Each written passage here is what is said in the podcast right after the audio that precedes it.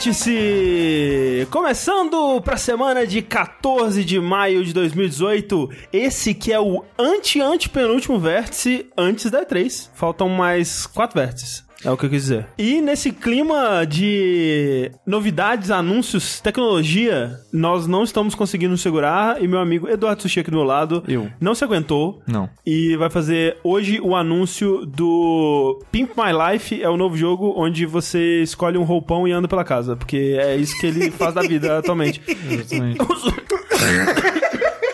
O Sushi, ele ganhou um roupão, eu acho. É um roupão daqueles que é tipo de veludo, assim, sabe? Que é. É- é- Ele parece um cobertor, na verdade. É tipo um cobertorzinho que é, na luz ele fica brilhantinho, assim, sabe? É tipo- Imagina um cafetão. Imagina um cafetão, aí você põe a cara do sushi em cima, assim. Aí ele fica andando assim pela casa. Aí, assim, eu acho que ele devia, primeiro, começar a fumar charuto. E segundo, começar um negócio legal de prostituição. Isso. Ou, ou virar o dono da Playboy, que vai falir em breve. E vai morrer, né? Já morreu. Eu não sei. Não, mas você acha que a Playboy vai falir? Em, re- em revista, quem compra revista hoje em dia? As Pornografia pessoas tá de velhas. graça aí na internet. Mas então, é não, que- mas, é, ó. mas é que a Playboy, ela, ela, ela não pega e faz a, a, sei lá, os nudes da tia Cotinha. Ela faz um ensaio fotográfico de alguma famosa Mas atual. então, lá fora, a Playboy americana nem faz mais ensaio de nudez. Faz do que então? É só sobre estilo de vida. Ah, é? Ah, Ah, porque hoje em dia ser um playboy é outra coisa, então é realmente a revista pros playboys. é tipo isso. É, fala sobre lutar jiu-jitsu e dar porrada na rua. Sobre como criar um cachorro é, Rottweiler, Isso, não, é pitbull. pitbull.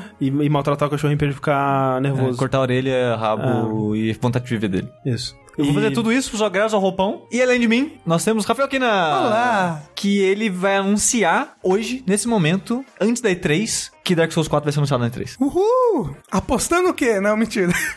Mas olha só, tudo indica que vai ser coisa nova, né? Sim, porque é, diz um leak aí que o Shadows Die Twice não é Bloodborne 2. Como a gente já tinha dito aqui nesse podcast. Como não? Como eu e o Sushi tínhamos dito. O senhor apostou coisas aí falando que era Bloodborne 2. não, não, É. Não, não, não, não. Eu Ele tenho apo- quase certeza. O André apostou Toba, que seria o de porrada maia. É. Porra, piorou então, André. Não, então, eu tô apostando que seria coisa nova. Até, até o momento tá confirmado que é coisa nova. É, mas não vai ser porrada Não maia. vai ser porrada mais, de forma Ma-. É... E também nesse... A porrada maia vai acontecer em outro lugar. é o novo Vou tomar uma nome. porrada maia ali, é assim que a juventude fala hoje em dia. E nesse leak também falaram que Bloodborne 2 não está em desenvolvimento at all. Então, gente que quer Bloodborne 2, Ó, pode tirar Gostaria de. Bloodborne 2 sim, mas fico muito mais feliz que ele não esteja em desenvolvimento. Significa que eles provavelmente estão fazendo coisas novas É. e isso é muito bom. E o jogo novo também vai ser multiplataforma, não vai ser exclusivo de nada. Top. Assim, Gosto. né? De acordo com leaks. É, de acordo com o leak, né? Se vai ser verdade, É, eu já não sei. exatamente. Ah, o, que a gente, assim, é, o que a gente faz aqui no Jogabilidade é confiar em rumores. É só isso que a gente faz. Mas aqui, hoje também temos André Campos. Eu. Que irá anunciar a sequência de Ultimate Chicken Horse, Isso. que chamará Ultimate Chicken Chicken. Isso. Porque esse é o resumo do André. É franguinho, depressão e videogame. E, Olha e no título passa tudo, né? Ultimate Chicken Chicken já diz sobre tudo. Ultimate é depressão, Chicken, o primeiro é sobre videogame e o segundo Chicken é sobre franguinho. é Isso. Assim, É Biz Edition. eu queria dizer que o Rafa nos deixou mal acostumado no último saideiro porque ele trouxe franguinho. É verdade. E quando ele veio hoje sem caixas de franguinho, eu fiquei muito triste e eu falei: O que você está fazendo aqui? Por favor, retire-se da minha casa. Na verdade, ele entrou com a garrafa de vodka. É verdade. Absurdo. Absurdo. Nesse vértice, que é um vértice de número par, como você já deve saber aí, nós vamos falar sobre lançamentos de jogos, né? Porque nos vértices a gente fala de notícias e eles acontecem ao vivo no nosso canal do YouTube. Ou seja, semana que vem, se você quiser participar de uma transmissão batuta, bonita, simpática e sensual, você pode ir lá no Jogabilidade TV, procurar Jogabilidade TV no seu YouTube aí, assinar, né? Antes de mais nada, ativa o sininho, aquela coisa toda bonita, e você vai poder participar da próxima transmissão do Vértice ao vivo semana que vem, onde nós discutiremos provavelmente muito mais rumores de E3. É, Ou, ou nenhum, porque já falaram tudo. já, já saiu tudo, né? já sabemos tudo. Já tô- todo o roteiro da E3 já tá vazado. Lembrando também, né, gente, que como uma tradição anual aqui do Jogabilidade, nós vamos fazer a transmissão da E3 com muitos convidados, muita alegria, né? Você vai poder acompanhar a E3 com a gente. Isso é uma parada que eu gostava muito de fazer antes da gente ter o, o, o Jogabilidade, né? Ou de começar a fazer esse tipo de coisa, que era assistir a transmissão junto de pessoas que eu gosto, né? De personalidades que eu acompanho na internet. Porque é legal compartilhar essa experiência, né? Ver a reação das pessoas e tal. Então, é isso que a gente oferece. A gente não vai traduzir a conferência, né? Teve um ano que gerou muita confusão aí. Achou que fosse ser, tipo, tradução simultânea do que tá rolando. Tipo o Oscar da Globo, sei lá. Isso, a gente só vai assistir e reagir ao que tá sendo anunciado ali. A gente vai anunciar os convidados em breve, né? Vai ter bingo, vai ter cartelinha com os horários, aquela coisa toda, como já virou tradição. Mais convidados esse ano, acho que vai ser o ano que a gente vai ter mais convidados de todos os anos, se tudo que a gente tá planejando der certo. E se a galera que falou que vai vir vier, vai ser foda. Vai ser bem foda, ser tem uma galera aí foda. que, porra, vai vir quem nunca veio antes. Isso é Porra! verdade. E Então- umas pessoas que já vieram também. E bastante gente que já veio, já veio, que já virou tradição também. Então, E3 vai acontecer aí a partir do dia 9 de junho, né? Do dia 9 ao dia 12, né? As conferências, no caso. Então, a gente pede que você nos acompanhe, né? Dê aquela bisoiada no que a gente vai estar fazendo durante essa época aí. E divulga a palavra de jogabilidade, porque essa época a gente costuma crescer bastante. Sempre a E3 ajuda bastante o canal do, do YouTube de jogabilidade. Então, por favor. E último recado, como sempre, esse podcast e tudo mais que a gente faz aqui no Jogabilidade só é possível porque você vai lá mês após mês e contribui com valores a partir de um dólar ou um real no patreon.com.br jogabilidade ou no padrim.com.br jogabilidade. Muito obrigado a todo mundo que torna esse sonho realidade desde 2015, todo mundo que paga o salário meu do sushi do Rafa, da Mel também, e que paga a energia elétrica que tá deixando essa mesa de som ligada pra gente poder falar nesses microfones aqui agora. Um beijo no coração de todos vocês. Um beijo. Smack. Começando os joguinhos, então, eu queria falar de um jogo que eu vou ter pouco pra falar por enquanto, eu, eu devo falar com mais profundidade no próximo vértice de joguinhos, que é o Omen Sight. Homem de presságio, né? Site Aham. de divisão. Ah, Achei que era a visão do homem. Visão do homem, é. É, que é um jogo que eu conhecia de nome, porque, tipo, um dos lugares que a gente tem acesso a PD Keys e PR e tal é uma parada que chama Terminal, né? Evolve Terminal. Então tem uma lista de jogos lá que essa empresa de PR cuida, e sempre aparecia esse jogo lá pra mim, e como essa última semana tá meio lenta, falei, ok, vou dar uma olhada nesse, nesse jogo aí, que pelas fotos parecia que ia ser em primeira pessoa, porque não parecia boneco, só parecia Uhum. paisagens dos lugares, e meio que em primeira pessoa, assim, parecia. Eu, ok, acho que vai ser um tipo um RPG em primeira pessoa, meio, shell- meio cel shade, meio low poly, assim, vamos ver qual é que é. E quando começa a jogar o jogo, eu descubro que não, é tipo um God of War. Eita. Que, tipo assim, God of War no sentido que é o hack and slash com câmera fixa.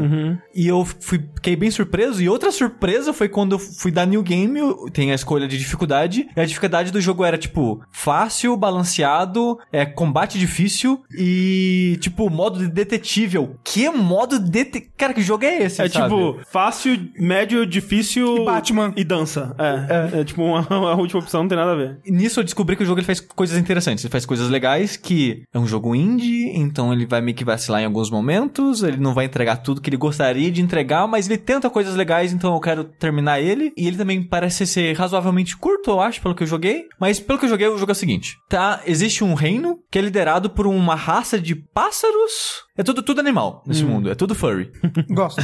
e as raças aliadas dessa raça que comanda tudo são os cachorros e os gatos. Ok. E um- uma parte mais rebelde que tá tentando derrubar o imperador são as raças de urso e as raças de ratos. Aí, o jogo começa no meio que no apocalipse. Que tá acontecendo a guerra louca, tá todo mundo sendo na porrada, tá tudo destruído, pegando fogo. Aí você controla um ser, uma entidade, um espírito, que ele meio que representa o fim do mundo, só que ele tá lá pra impedir o fim do mundo, não de trazer o fim do mundo. Meio que o guerra do Darksiders ao contrário. Aí, você essa entidade, esse ser, você anda um pouquinho, você encontra duas pessoas, você absorve o espírito dessas duas pessoas, que era uma gata do exército do imperador, um urso que era da galera dos ratos, dos rebeldes, e aparece uma serpente de trevas e destrói o mundo, e o mundo acaba. Eita. Nisso, uma personagem que o jogo chama de bruxa, ela te leva pra um lugar separado, tipo um bolso de dimensão separado da de onde você tava, onde tava a árvore da luz, a árvore da vida, o que seja. Ela fala: Ô, você precisa impedir essa porra aí, você precisa salvar o mundo que o mundo vai acabar e tal. Aí o, jo o jogo ele vira meio que Majora's Mask, você vai repetir esse último dia até resolver a treta. Interessante. Porque parte do motivo que a treta aconteceu é porque tinha uma sacerdotisa específica lá, que a morte dela meio que resulta na invocação dessa serpente. Então você precisa descobrir uma maneira de salvar essa sacerdotisa. Só que você não sabe quem matou ela, você não sabe onde ela morreu, onde ela tá, você não sabe de nada.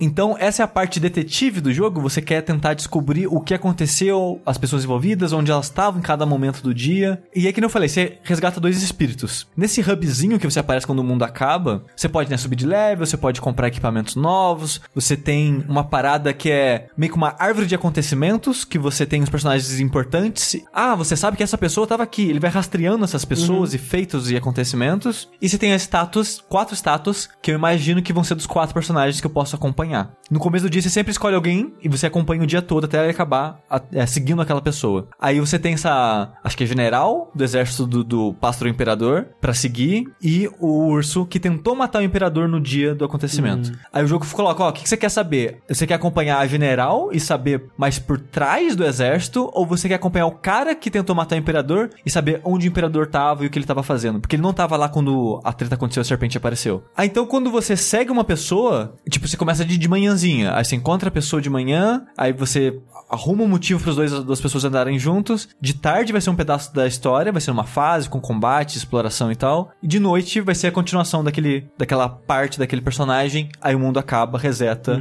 É com essa informação nova, às vezes você conseguiu uma chave, meio Metroidvania, assim, que você conseguiu uma chave que vai te permitir ter acesso a lugares diferentes. Que interessante. Então, como o tempo resetou, se ok, essa porta que eu passei estava fechada, eu posso ir nela agora e ir por um caminho alternativo ou conseguir pedaços da história dessas pessoas que eu não conseguia antes. Agora, como é que é o. Porque você falou que ele é um, um joguinho indie, né? Como é que é o orçamento dele, tipo, pra fazer essas paradas? A história, ela é te dada em cutscene, ela é te dada em texto, tem voz, como é que é? Eles tentam fazer cutscene, mas é bem simples, a animação é bem rudimentar, então você sente, né, que o orçamento foi baixo no É jogo. uma cutscene in-game? Em- não, o jogo meio que dá uma paradinha, sabe? Mas são bem rapidinhas. É mais jogo para caixa de diálogo. Entendi. Tudo dublado. Ah, dublado. É ok. tudo dublado. Bem dublado? Não, aí Ah, que tá. ok. A história do jogo em si, ela é intrigante. Ah, parece intrigante. Mas é parece simples, interessante. sabe? Aham. Quando você, tá, você vê o desenvolvimento, o acontecimento, você fala, ah, é ok. Tipo, é um tipo de história que você já espera pra um jogo de orçamento baixo. Assim, você explicando não pareceu simples, assim. Não, não, tipo, mas quando você vê o acontecimento, tipo, os personagens conversando entre si, as resoluções, sabe? Hum. São, são simples, não são nada muito complexo ou, ó, mirabolante e tal. É, é porque, tipo, simples é o Bowser sequestrar a Peach. Não, sabe? não, não, sim, sim. Mas, tipo, a gente já viu um milhão de jogos depois do Mario, sabe? Sim, E o que esse jogo faz, em tipo de desenvolvimento, de narrativa, é ok. sim. Eu não vou dizer que é foda, mas e não é ruim também, é ok. A pior parte mesmo é a dublagem. Que a entrega das falas é muito ruim. A emoção, é a atuação é ruim. Sim, é bem ruim. Por exemplo, a primeira pessoa que eu fui seguir foi a gata na general lá. Aí eu simplesmente surjo no acampamento dela, que ela tá discutindo com outros soldados, tipo, ó, hoje a gente vai fazer isso e vai invadir aqui, não sei o que lá, os planos, né, do ataque do dia tal. E eu tô escondido atrás de umas caixas. Aí tem um prompt, um, uma- um comando que assim, aperte quadrado para sair de trás das caixas. Aí eu fiquei, não, vou, vou ouvir toda a discussão depois, vou ver o que acontece, porque eu não vou simplesmente sair na frente de todo mundo. Acaba a conversa e eu sou obrigado a sair na frente de todo mundo. Falei, o quê? Uma decisão estranha, mas beleza. Aí eu saio, aí todo mundo olha pra mim, oh não, invasor, vamos atacar. Aí a general, não ataque, porque eu reconheço essa roupa, e essa roupa é a entidade que vai salvar a gente, e não sei lá o que. Tipo, e a entrega muito ruim, sabe? Uhum. Tipo, sem entonação, como se fosse eu entregando, sabe? Tipo. Não ataque, essa é uma entidade. É, então, tipo, como você já sabe disso, como você já me reconhece, como. vo- Tipo, ela já bola um plano, sabe? Tipo, não, se essa pessoa tá aqui, é porque aquilo vai acontecer. Pô, não tem motivo pra ela saber dessas coisas e a maneira que o ator entrega talvez pudesse ter ajudado, mas não, só piorou, Ah. sabe? Então, tem esses detalhes assim que eu acho que são meio ruinzinhos. Eu dou o braço a torcer porque, ok, é um jogo indie, investimento baixo. Cara, pagar dublador bom e vários personagens por um jogo que tá tentando várias coisas. Ah, não, eles, é devem- difícil, eles devem né? ter um site que você, você contrata o dublador online. Frila, frila do dublador. É. ali. Sim, sim. Provavelmente. É possível. Eu sei porque no jogo que eu trabalhei a gente fazia isso. Não, é o, o André teve uma época que a gente tava vendo isso, né? é, por algum motivo. ver, eu não lembro mais o que que era, mas... É. Ah, lembro, não, era pro, pro trailer, eu acho, do, da, anima, da animação. Isso, é verdade, Era exatamente. pro trailer da animação. É verdade. Mas então, esse aspecto do jogo é bem simples. Assim, sendo sincero, todo jogo é bem simples. Todo jogo você vai ver, tipo, podia ser mais polido e tal. Porque não eu falei que o jogo é meio God of War, a parte que você joga, de explora e luta e tal, ela. Eu não vou dizer que é inspirada, mas ela é parecida com God God of War, os básicos, né? Um, dois, Uhum. três e tal. Porque é sempre cenários que parecem grandiosos, são construções grandes e tal. Só que você não tem controle sobre a câmera, a câmera é fixa, ela vai seguindo você. E o combate de hack and slash, tipo ataque forte, ataque fraco, é, esquiva. Tem uma parada meio baioneta, se você esquivar, cinco inimigos vai te acertar, você dá um slow time Uhum. rapidinho. Só que é meio. O combate é meio. É frouxo e duro ao mesmo tempo. Porque você, você sente que você não tem um controle muito exato do personagem, mas, mas ao mesmo tempo, assim que você ataca, parece que o jogo ele trava você no inimigo por um segundo pra você. Ou não, vamos guiar ele até o inimigo. Uhum. Então não é o melhor combate do mundo, mas não é ruim, sabe? Tipo, você Funciona. consegue. É, funciona. Você vê que é meio rudimentar, que é meio simples, hum, mas funciona. Pra um jogo indie, um combate desses é ambicioso, É sabe? ambicioso. É, esse Sim, jogo tá sim. parecendo bem ambicioso. é. O outro jogo que eu, é, eu falei que as ideias são legais, mas o combate não era muito bom, é aquele Hand of Fate, né? Uhum. Que ele tenta fazer um combate do Batman e o combate era bem rudimentar. Eu acho que o combate desse jogo é melhor até Hum. do que o Hand of Fate 1. Ok. Que o Hand of Fate 2, né, eles melhoraram bastante o combate. Eu acho que é melhor que o do Hand of Fate 1. É tipo o que eu falei, ele é simples, mas ele funciona. hein? Ele não me atrapalha, fica, ai caralho, que saco, não acredito. Não, pulo pulo combate, eu quero ir, quero resetar a timeline e resolver os puzzles e o enigma e quem matou a moça. Não, eu tipo, tô, tô ok, tô lutando aqui, pegando experiência. Porque, tipo, as duas maneiras que você evolui é experiência matando inimigo e uns cristais que são tipo a moeda, o recurso do jogo, que é com ela que você vai comprar espada nova, armadura nova e mais barra de vida, essas Sim. coisas. É, e level é basicamente ataques novos. Tipo, ah, eu fui pro level 2, aprendi o ataque, eu seguro o quadrado, que é o ataque fraco, e eu faço um orb de energia. Aí eu- no level 2 eu aprendi uma magia que em volta de mim eu faço um globo que lá o tempo passa devagar, exceto pra mim. E dura, sei lá, 3, 4 segundos. Então sempre um level é uma habilidade nova. Aham. E o equipamento é pra deixar aquela habilidade mais forte, pra aumentar a barra de vida, pra deixar os seus amigos mais fortes, porque, como eu falei, quando você acompanha a timeline daquela pessoa, ela tá junto com você, então vocês estão lutando junto, aí você pode comprar habilidades que deixam aquele NPC mais forte. E a progressão, eu fiz pouco, eu abri uma terceira estátua, consegui uma chave pra abrir portas diferentes nesses lugares, e uma coisa que eu achei interessante é que, explorando, eu descobri um Omen Sight, né, o nome do jogo, que eu testemunhei algo que agora eu posso falar pros outros NPCs que vai mudar como eles agem na timeline legal, deles. Que interessante. Então, tipo, eu testemunhei. Eu, tipo, na verdade, eu não, tes- eu não testemunhei em pessoa, né? Eu tive um flash, tipo, de, de um presságio mesmo. Do imperador atacando essa mulher que foi assassinada, que eu tô tentando salvar. Aí eu posso ir pra esses três NPCs que eu conheço e, e passar, tipo, transmitir psi- psiquicamente pra essas pessoas: ó, aquele cara fez isso com essa pessoa. E aí, o que, que você vai fazer em relação a isso, sabe? Eu não fui voltar pra general ainda, porque, tipo, ela é fiel ao imperador. E, tipo, se eu falar pro impera pra ela que o imperador fez isso, porque ela acha que o imperador, no fundo, é bom, que ele não, não tem a ver com a invocação da, do capeta, sabe? O triste é que depois que você coloca pro NPC essa informação, não tem como mais você voltar atrás. Eu acho Não, que... nem como quando reseta o dia? Sim, quando reseta o dia, o dia já começa a partir do momento que você apresentou essa informação. Hum. Talvez só mude o final do dia. Que nem eu falei, eu devo ter jogado duas horas desse jogo, então não joguei muito dele. Não consegui experimentar o suficiente pra dizer os pormenores. O primeiro NPC que eu apresentei essa informação foi o urso. E ele já queria matar o imperador. E quando ele viu essa informação, falou: Não, eu vou matar esse imperador, esse filho da puta. E ele foi atrás do imperador mesmo assim. Só que mudou alguns detalhes na fase. Que, tipo, em vez dele, ah, vamos evitar o exército. Não, tipo, ele foi quebrando parede e foi putaço, sabe? Só que eu não sei o que muda no final. Porque, tipo, quando a gente chega no imperador, aí aparece outra informação. Enfrentar ele ou mostrar também pro imperador que a gente sabe dessa informação. Então, tipo, será que se eu chegasse no imperador sem passar por essa informação, a gente só ia enfrentar ele e acontecer o que acontece normalmente? Será que é, É isso? que é, tem, tipo, quando começa isso de quem você vai em- apresentar uma informação e essa informação vai mudar o que, que essa pessoa pode ou não fazer. Tipo, começa uma ramificação gigantesca, né? Sim, sim. Pa- parece que seria gigantesca, mas talvez é mais Tá, limitada do que. É, talvez é. ele tenha jeitos de lidar com isso. Tipo, Sim. se É. você chegasse no imperador e mostrasse, o resultado seria o mesmo de você chegar lá com o urso. É. O urso só faz você chegar lá mais rápido, talvez. Exato. Quando eu peguei essa informação, que nem falei que tem tipo uma skill tree, entre aspas, das informações que você coletou ao longo do jogo, tem acho que três ou quatro espaços pra esses Omen Sites. Então não vão ser tantas informações dessas que vou apresentar pra influenciar a história em grande escala. Porque seria muito complicado, né, pra um estúdio indie fazer um jogo nessa escala. Que ele tá tentando fazer exploração, tá tentando fazer combate, combate e múltiplas ramificações, né? Então vão ser poucas ramificações assim, o que eu acho ok. A arte desse jogo ela é low poly, né? O que me lembra um pouco aquele Necrópolis, Sim. que é meio que um Dark Souls entre muitas aspas com roguelike, né? Que a Bandai Namco publicou tipo, há Exato. uns dois anos atrás. Que foi feito pela aquele, se eu não me engano, foi feito pela Hairbrain, aquele Hairbrain, isso mesmo. que hoje em dia fez o Battletech, que você olha os dois jogos e fala, caralho, que evolução. É, total, outra, outra pegada. Mas só que com mais cor, com mais. um pouco mais cartunesco, que esse Necrópolis ele era bem monocromático, né? Ele era bem cinza. O Omen Sight ele é bem colorido. Ele é meio cel shading, né? É, ele parece um pouco cel shading com esse low poly. Eu, eu acho que funciona, sabe? Um visual simples, mas que funciona.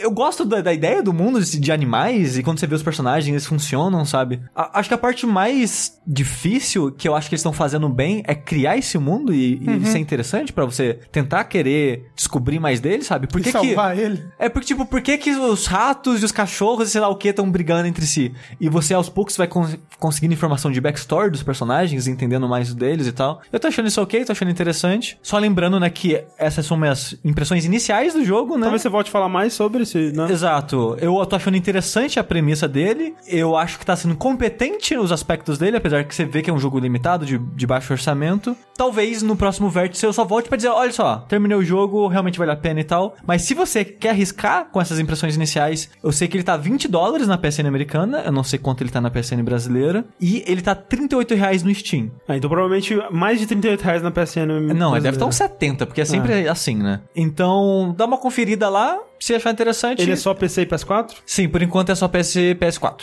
Então, Omen Site, Om- Omen de O-M-E-N, site divisão S-I-H-T. Esse, Isso daí. É, esse negócio todo aí. Eu vou falar de um jogo que não tem para PS4, que é o novo jogo desenvolvido pela Rare, que é a desenvolvedora de Donkey Kong, clássicos como Vivo Pinhata, como Grabbed by the Ghoulies. É aquele e- do urso lá. Qual que é o do urso? Do urso com pássaro. Banjo-Kazooie. Banjo-Kazooie. aquele do urso. Aquele do urso que dirige, né? É aquele, aquele jogo de carrinho de controle remoto do Nintendinho, o Wizards and Warriors do Nintendinho também. Essa empresa aí, ela fez agora um jogo de pirata, não sei se vocês estão sabendo, não é agora não, né? Já tô meio atrasado, na verdade, mas é, Faz foi uns quando dois eu joguei. meses aí. É, eu sou meio atrasado pro joguinho aí, mas cheguei. Uma coisa que eu queria falar antes de falar do jogo, né, que no caso é o Sea of Thieves, que é hum, um dos grandes exclusivos da Microsoft pra esse ano aí, é que eu adquiri o Sea of Thieves e o próximo jogo que eu vou falar também no esquema do Game Pass. Cachista. É, na verdade, o, o próximo jogo que eu vou falar, eu não consegui no, no Game Pass, porque eu- a gente recebeu a, a key dele. Os dois maiores lançamentos da Microsoft que estão anunciados pra esse ano, que são o Sea of Thieves e o State of Decay 2, porque eu acho que fora eles, a gente ainda vai ter o Crackdown, talvez saia esse ano ainda, e o Ori, talvez, acho que são os únicos. Acho que o Ori não tá anunciado pra esse ano, mas talvez tenha uma data na E3, enfim. Os dois estão saindo no Game Pass. Esse Game Pass, pra quem não sabe, é a Netflix dos jogos da Microsoft. E é uma parada muito foda, cara. É um serviço que eu acho que vale muito a pena. Eu fiquei impressionado pela facilidade, tanto de assinar quanto de, de, de usar, né? Porque, tipo, já tem muito tempo que a gente sabe que se você tem o Windows 10, você pode jogar todos os jogos que saem no Xbox já há alguns anos, eles também saem no Windows 10, acho que desde Forza 6, se eu não me engano. Só que eu nunca tinha parado pra tentar, porque meio que não tinha nenhum jogo que me chamava atenção ali. E de modo geral, a maioria dos jogos que estão lá ainda vale mais a pena se você tem um Xbox One ou um Xbox 360. Acho que mais um Xbox One mesmo. Tanto que eu acho que a maioria dos jogos do Game Pass não tem pra PC ainda. Exato, é. Então vale mais a pena você ter um console, mas ainda tem algumas coisas pra PC lá, né? Tá começando a sair mais coisas agora. E, cara, é, é um serviço que vale muito a pena, especialmente porque se eles continuarem colocando grandes lançamentos como o Sea of Thieves o State of Decay nesse serviço, o que eu acho estranho, sabe? Mas deve fazer algum sentido monetário pra Talvez eles. talvez estão experimentando, né? É, talvez. É, porque é, é, é estranho, sabe? É estranho, mas eu acho ótimo, cara. Se tá dando Não, ótimo resultado é. pra eles, ótimo, sabe? É. Porque assim, o André ainda não falou, mas o preço disso é 20 reais por mês, né? 20 reais por mês, é mais barato que Netflix, sabe? Sim, então, por exemplo, você tem um Shone, você paga 20 reais, aí você assinou um mês, nesse um mês você pode jogar o State of Decay, terminar ele e desassinar se você quiser, Se você sabe? quiser. E, e aí, acho que pela primeira vez você ainda ganha, tipo, um mês grátis ou 15 dias grátis. Eu acho que é coisa assim. 15 dias de graça. Que é mais que o suficiente pra terminar um jogo desses aí Sim. sem pagar nada. Então, assim, eu acho que é um serviço muito foda, eu espero que muito que dê certo e eu espero que outras empresas copiem aí. E, por exemplo, o Sea of Thieves não é um jogo que é muito a minha praia, haha, trocadilhos, haha, pirata praia. E- Então, assim, é um jogo que eu não compraria ele, né? Mas, né, eu, eu pude experimentar ele por causa desse serviço. Então, é, eu acho que vale a pena, assim, pra você testar jogos que você não testaria, jogar coisas mais antigas que ficam lá no catálogo e tal. Então, parabéns aí, cara. Quanto ao jogo Sea of Thieves, assim, pra quem não sabe, o, Sea of Thieves, ele é um simulador de Caminhada. piratas. Não. Não, O Rafa, ele tá com muita má vontade pro cima do jogo, cara. E é foda assim, porque, tipo, o Rafa assistiu eu jogando ele no Saideira, prestando, tipo, 5% da atenção que ele tinha, e aí ele fez um julgamento sobre o jogo, e isso é muito, muito bobo, Rafa.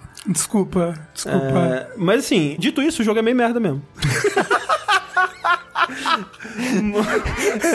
Eu consigo imaginar o Ricardo do Nautilus ficando empolgado, beleza, vai falar bem, vai falar bem e falar mal. Aí ele escorre uma lágrima. Não, mas é que assim, ele é um simulador de ser um pirata. Desde quando ele foi anunciado, o que, que eles propuseram pro jogo, né? Você é, montaria uma trupe pirata, né? Um- Uma tripulação de piratas. Com seus amigos. Com seus amigos online, exato. Vocês embarcariam no navio e operariam esse navio juntos em busca de uma ilha onde teria um tesouro enterrado ou, ou criaturas pra você matar, né? Ou a história do século perdido. É, Exatamente, que a Robin ia desvendar ali. Ou então, né, tipo, você ia desvendar umas charadas, tipo, ah, depois da estátua do pássaro, dê cinco passos para o oeste e o tesouro vai estar enterrado, sabe? E aí você faria isso tudo com os seus amigos, pegaria esse tesouro, colocaria no seu navio, na volta pro lugar onde você venderia esse tesouro e colocaria no seu banco esse dinheiro. Outro navio de jogadores poderia te abordar e aí vocês entrariam numa batalha ali no mar e quem ganhasse essa batalha pegaria todo o tesouro do outro e tal. Então tem aquela coisa de risco e recompensa. Será que eu vou entregar meu tesouro? Será que eu busco um outro antes de voltar e tal? E cara, tudo isso eles entregam, sabe? Tudo que eles prometeram pra esse jogo tá lá. Porque muita gente tava comparando com o No Man's Sky, por exemplo, porque o, o jogo, né, eu vou falar mais pra frente, mas ele tem muito pouco conteúdo e tudo mais. Mas cara, No Man's Sky, ele não cumpriu o que ele prometeu, sabe? Ele, tipo, ele prometeu mundos e fundos e ele era, sei lá, 10% do que ele, Ele prometeu. prometeu muitos mundos, verdade. Muitos mundos. Isso assim, ele cumpriu. É, muitos mundos ele realmente tinha, né? Mas assim, a diferença do No Man's Sky pro Sea of Thieves é que o Sea of Thieves ele realmente faz tudo que ele promete. Tudo que ele vende desse- dessa fantasia pirata, sabe? De, de, de você ter o seu navio e navegar nos mares e tempestades e tudo mais, e o mistério e tal, tudo isso ele cumpre. O problema é que é só isso que ele cumpre. Ele esqueceu de fazer o resto, basicamente. Ou, né, não esqueceu, mas, né, ele não fez o resto. Seria como, por exemplo, se no Shadow of Mordor, por exemplo, eles fizessem o Nemesis System, tá lá como eles prometeram, funciona, porra, é legal e tal, mas aí não tem mais nada do jogo. Não tem o combate é super raso, não tem sistema de progressão e não tem nada pra você explorar naquele mapa e tal. E era só o Nemesis System. É meio que o que eles fazem aqui com o sistema, porque toda a parte dessas mecânicas centrais do jogo são legais, cara. Só que quando você faz aquilo, tipo, vamos dizer, você caça um tesouro cinco vezes, o próximo tesouro que você vai caçar vai ser a mesma coisa, sabe? E Mas ele não tem. Ele não, tem pra onde ir, uma progressão? Tipo, Não tem, cara. Ele não tem sistema de progressão, ele não tem level, ele não tem uma história, ele não tem um sistema de quests, basicamente, ele não tem progressão. O que ele tem de progressão, na verdade, parece uma economia de um jogo free to play, porque você pode comprar armas mais fortes, barcos mais legais e mais resistentes e com mais coisas e tal. Basicamente, todos os itens que você tem de pirata ali, você pode comprar uma versão upgradeada deles. Tipo, você tem um- uma, uma bússola, uma luneta, um, um balde pra tirar água do seu barco, você tem uma- um instrumento pra você tocar uma musiquinha, você tem pistola, você tem é, espada. Tudo isso você pode comprar uma versão mais, é, mais legal. Você pode comprar uma versão mais legal de um barco, você pode comprar itens cosméticos, tapa-olho, perna de pau, Mas isso com dinheiro in-game, né? Você. É, isso. Eu não sei se ele tem microtransação. Eu chutaria que provavelmente, mas não tenho certeza. Mas tudo é muito caro. Por isso que eu disse que parece uma progressão de jogo free to play, sabe? Porque você pega uma missão de caça-tesouro, né? E você vai lá e caça o tesouro. À medida que você vai pegando mais missões de caça-tesouro, você vai ganhando level dentro daquela facção. Então, aquela facção do pessoal que te entrega missão de caça-tesouro, por exemplo, eles vão te dando missões de caçar-tesouros que dão mais dinheiro, né? E aí você vai ganhando um pouquinho mais de dinheiro à medida que você vai caçando esse tesouro. Só que vamos dizer, eu joguei umas 10 horas do jogo. No ponto que eu tava, com essas missões, os baús que eu pegava, eles me davam umas 300 moedas, vamos dizer assim. E aí tem missões dessa que você pega dois, três baús, então vamos dizer 900 moedas por missão, assim. Vamos dizer mil, mil moedas por missão dessa. E essa missão envolve você pegar o seu navio, navegar até uma ilha, né? Você procura o X baseado em informações do relevo do lugar e tal. Você cava o tesouro, às vezes mata uma caveirinha ou outra que chega pra te atrapalhar ali. Você volta pro barco, navega pra uma outra ilha, pega o outro tesouro, mesma coisa, repete o processo pra terceira ilha, volta tal, volta pra base, vende os três tesouros e pra vender os três tesouros você tem que pegar eles do seu barco e carregar individualmente um por um, né? E por isso que é, é legal você ter mais pessoas, né? Amigos. Você jogar com amigos, o jogo fica mais fluido. E aí você ganha mil moedas. Pra você comprar um navio, por exemplo, os mais básicos são por volta de 70 mil moedas. Caramba! Então, qualquer item cosmético, uma barba nova, um tapa-olho, é coisa de tipo 3 mil moedas, sabe? E isso depois de 10 horas de jogo, os baús estavam me dando esse nível de dinheiro. Quando eu começava, um baú me dava tipo 20 moedas. Então, é uma progressão muito lenta. Eu joguei esse tempo todo e eu devo ter mais ou menos umas 7 mil moedas. Você diria que ele fica repetitivo ou ele começa a ter ilhas com desafios mais legais? Não, ele, ele fica muito repetitivo. Como eu disse, ele tem tipos diferentes de quests. Que, tipo, tem uma quest que é pra você caçar tesouro. Ele tem uma quest que é pra você matar uma tripulação de, de esqueletos. Ele tem uma quest que é pra você desvendar uma charada também e achar um tesouro. Ele tem quest que é, tipo, entregue um item de um lugar pro outro. E às vezes é, tipo, capturar galinhas, né? Então você tem que pegar uma gaiola de galinhas, ir pra uma ilha que tem galinhas, pegar a galinha, colocar na gaiola, levar a gaiola pra outra ilha e tal. Esse tipo de coisa. Mas são isso. E toda quest da caça ao tesouro vai ser a mesma coisa. Você vai do ponto A até o ponto B, encontra o X, cava, pega o tesouro, volta e tal. O que a Rare fala, a Rare e as pessoas que defendem o jogo falam sobre isso é que a missão que ele te dá de do ponto A até o ponto B pra fazer essa atividade, na verdade, o legal do jogo vai acontecer nesse caminho. Vai ser a- vai ser a aventura do, do caminho. Tipo, o que importa somos amigos que nós fizemos no caminho, basicamente. Só que também não é muita coisa que pode acontecer, sabe? Tipo, eu joguei ele multiplayer algumas vezes e ele é um jogo muito sobre processos, assim. Então você vai com seu amigo no, no barquinho, né? E você tem dois tipos de navios, um que é pra ser operado por até duas pessoas e um que é pra ser operado por até quatro. E aí o que é pra ser operado por até quatro, ele precisa, né, de mais comunicação, ele precisa que alguém esteja na sala de mapa falando, não, vai pra Nordeste, aí o cara lá no leme girando, e aí outras pessoas mudando a, a posição das velas pra pegar melhor o vento e, e recolhendo a vela quando chega perto da ilha e descendo a âncora e tal. Então ele é um jogo sobre fazer esses processos manualmente, né? Quando você acha o tesouro, você vai manualmente lá e cava ele, você pega o baú, você põe ele no, no navio, você tira ele do navio. Ele é um jogo sobre fazer essas coisas e ter essa sensação tátil de estar fazendo essas coisas. E isso é o que mais me chama a atenção no jogo. Sim. Tipo, até o ato de você ter que achar a ilha sem um waypoint, sem um,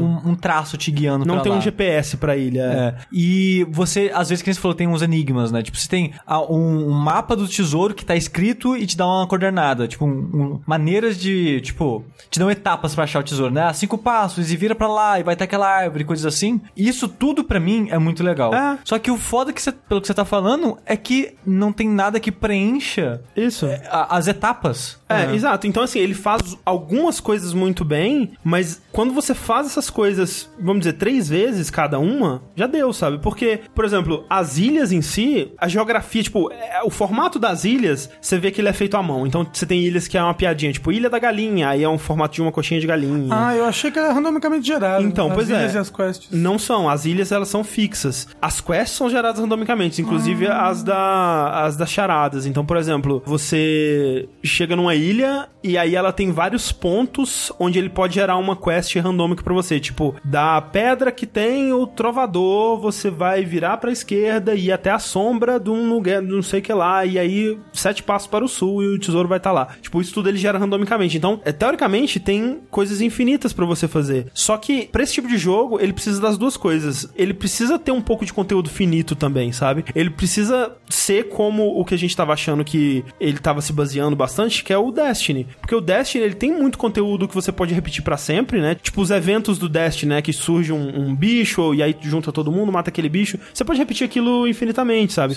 Só que ele também tem coisas finitas, que tipo, você faz o modo história, né? E, e é aquilo, né? Você chegou ao fim daquele conteúdo, você esgotou aquele conteúdo. E na busca de ter conteúdos infinitos no Sea of Thieves, eles não se focaram em fazer nada que fosse finito. Então fica essa coisa muito rasa, sabe? Porque tudo parece que tá lá pra ser repetido a exaustão e por conta disso nada pode ser muito definitivo, muito único para aquela situação. Então, como eu falei, as ilhas, o formato delas em si é feito à mão, mas o conteúdo das ilhas mesmo, a maioria quase que poderia ter sido feito proceduralmente, sabe? Tem algumas ilhas que tem alguns marcos na geografia, tipo, ah, uma montanha que parece uma cabeça de uma águia, assim e tal, e é bem legal. Só que a maioria não tem muita coisa. E, tipo, você vai lá na ilha, caça o seu tesouro, e você não tem incentivo para continuar explorando. Tipo, não é como o Zelda ou outros jogos que fazem isso muito bem, que, porra, tem uma coisa interessante ali, ó. Tenho certeza que se eu for pra ali, eu vou achar uma coisa. Eu vou subir essa montanha e no topo dela vai ter uma parada. Não, não vai ter nada. Se não tem um X no mapa te mostrando que ele vai ter alguma coisa, não vai ter. Tipo, as interações que você tem com esse mundo, elas acontecem somente em prol da quest que você tá fazendo naquele momento, sabe? O combate, por exemplo, é, se você tem uma quest de derrotar inimigos, aí vai aparecer uma mob de esqueletinhos um pouco mais desafiadores e tal, e você vai ter um combate um pouquinho mais difícil ali, mas fora isso, é super raso. Mas assim, como é que é o combate? Tipo um Skyrim? É, tipo, é um combate. O jogo ele é em primeira pessoa, né? E você tem uma pistola, que você pode comprar uma, outras armas também, tipo shotgun e tal. E a espada você pode atacar com um ataque normal, né? Que você vai sacudindo a espada na sua frente. Você pode defender para defender outros, outros ataques de espada. E tem um ataque concentrado também que ele dá uma estocada com a espada. Mas é super raso, não tem quase nenhuma profundidade. A sensação do tiro é muito ruim. É muito difícil saber se você acertou, tipo, especialmente porque a maioria dos inimigos são esqueletos. Então, se atirar no esqueleto, não, não é satisfatório se atirar no Eu esqueleto. diria que inclusive é, né?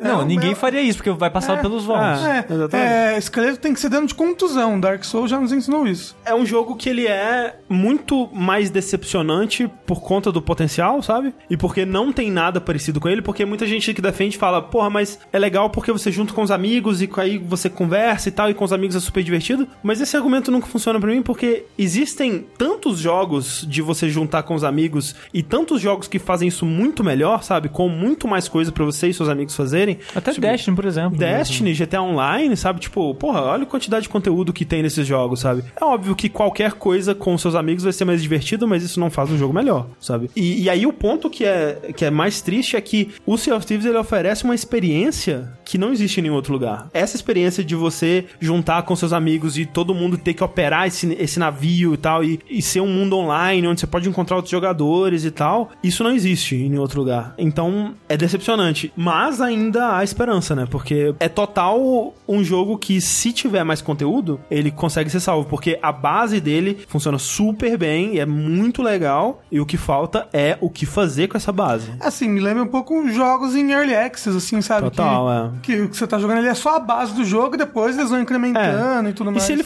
tivesse sido lançado em Early Access, eu acho que seria mais perdoável. E ele até pode ser mais perdoável por ele estar no Game Pass. Uhum. Porque se ele não tivesse no Game Pass, o preço normal dele é 200 reais, sabe? Caramba! E é muito caro pro que eles estão oferecendo no jogo, cara. Não, nossa, nenhum mundo esse jogo vale 200 reais, velho. Ele é um protótipo mesmo. Por ele estar no Game Pass, e eu acho que só no Game Pass eu diria que ele vale a pena ser experimentado. E quem sabe no futuro eles consigam preencher esse, esse, esse vazio que existe no jogo. A água dele é muito bonita. Ele é um jogo muito bonito, né? Ele é, É. é, o estilo artístico Eu dele gosto, tá ele é bom. simpático. Uma coisa que o Rafa ficou absurdado quando viu jogando é que todo mundo é muito feio. É verdade. Mas eu acho que tem que ser, cara. Pirata Não, tem que ser feio. Mas eu queria ser o Cavendish, queria ser o Zoro, entendeu? pode, o, Luffy, Aí pirata de anime em- é outra Ah, o coisa. Luffy é bonito agora. o Luffy é bonito. o Luffy é um moço bem afeiçoado, pelo amor de Deus.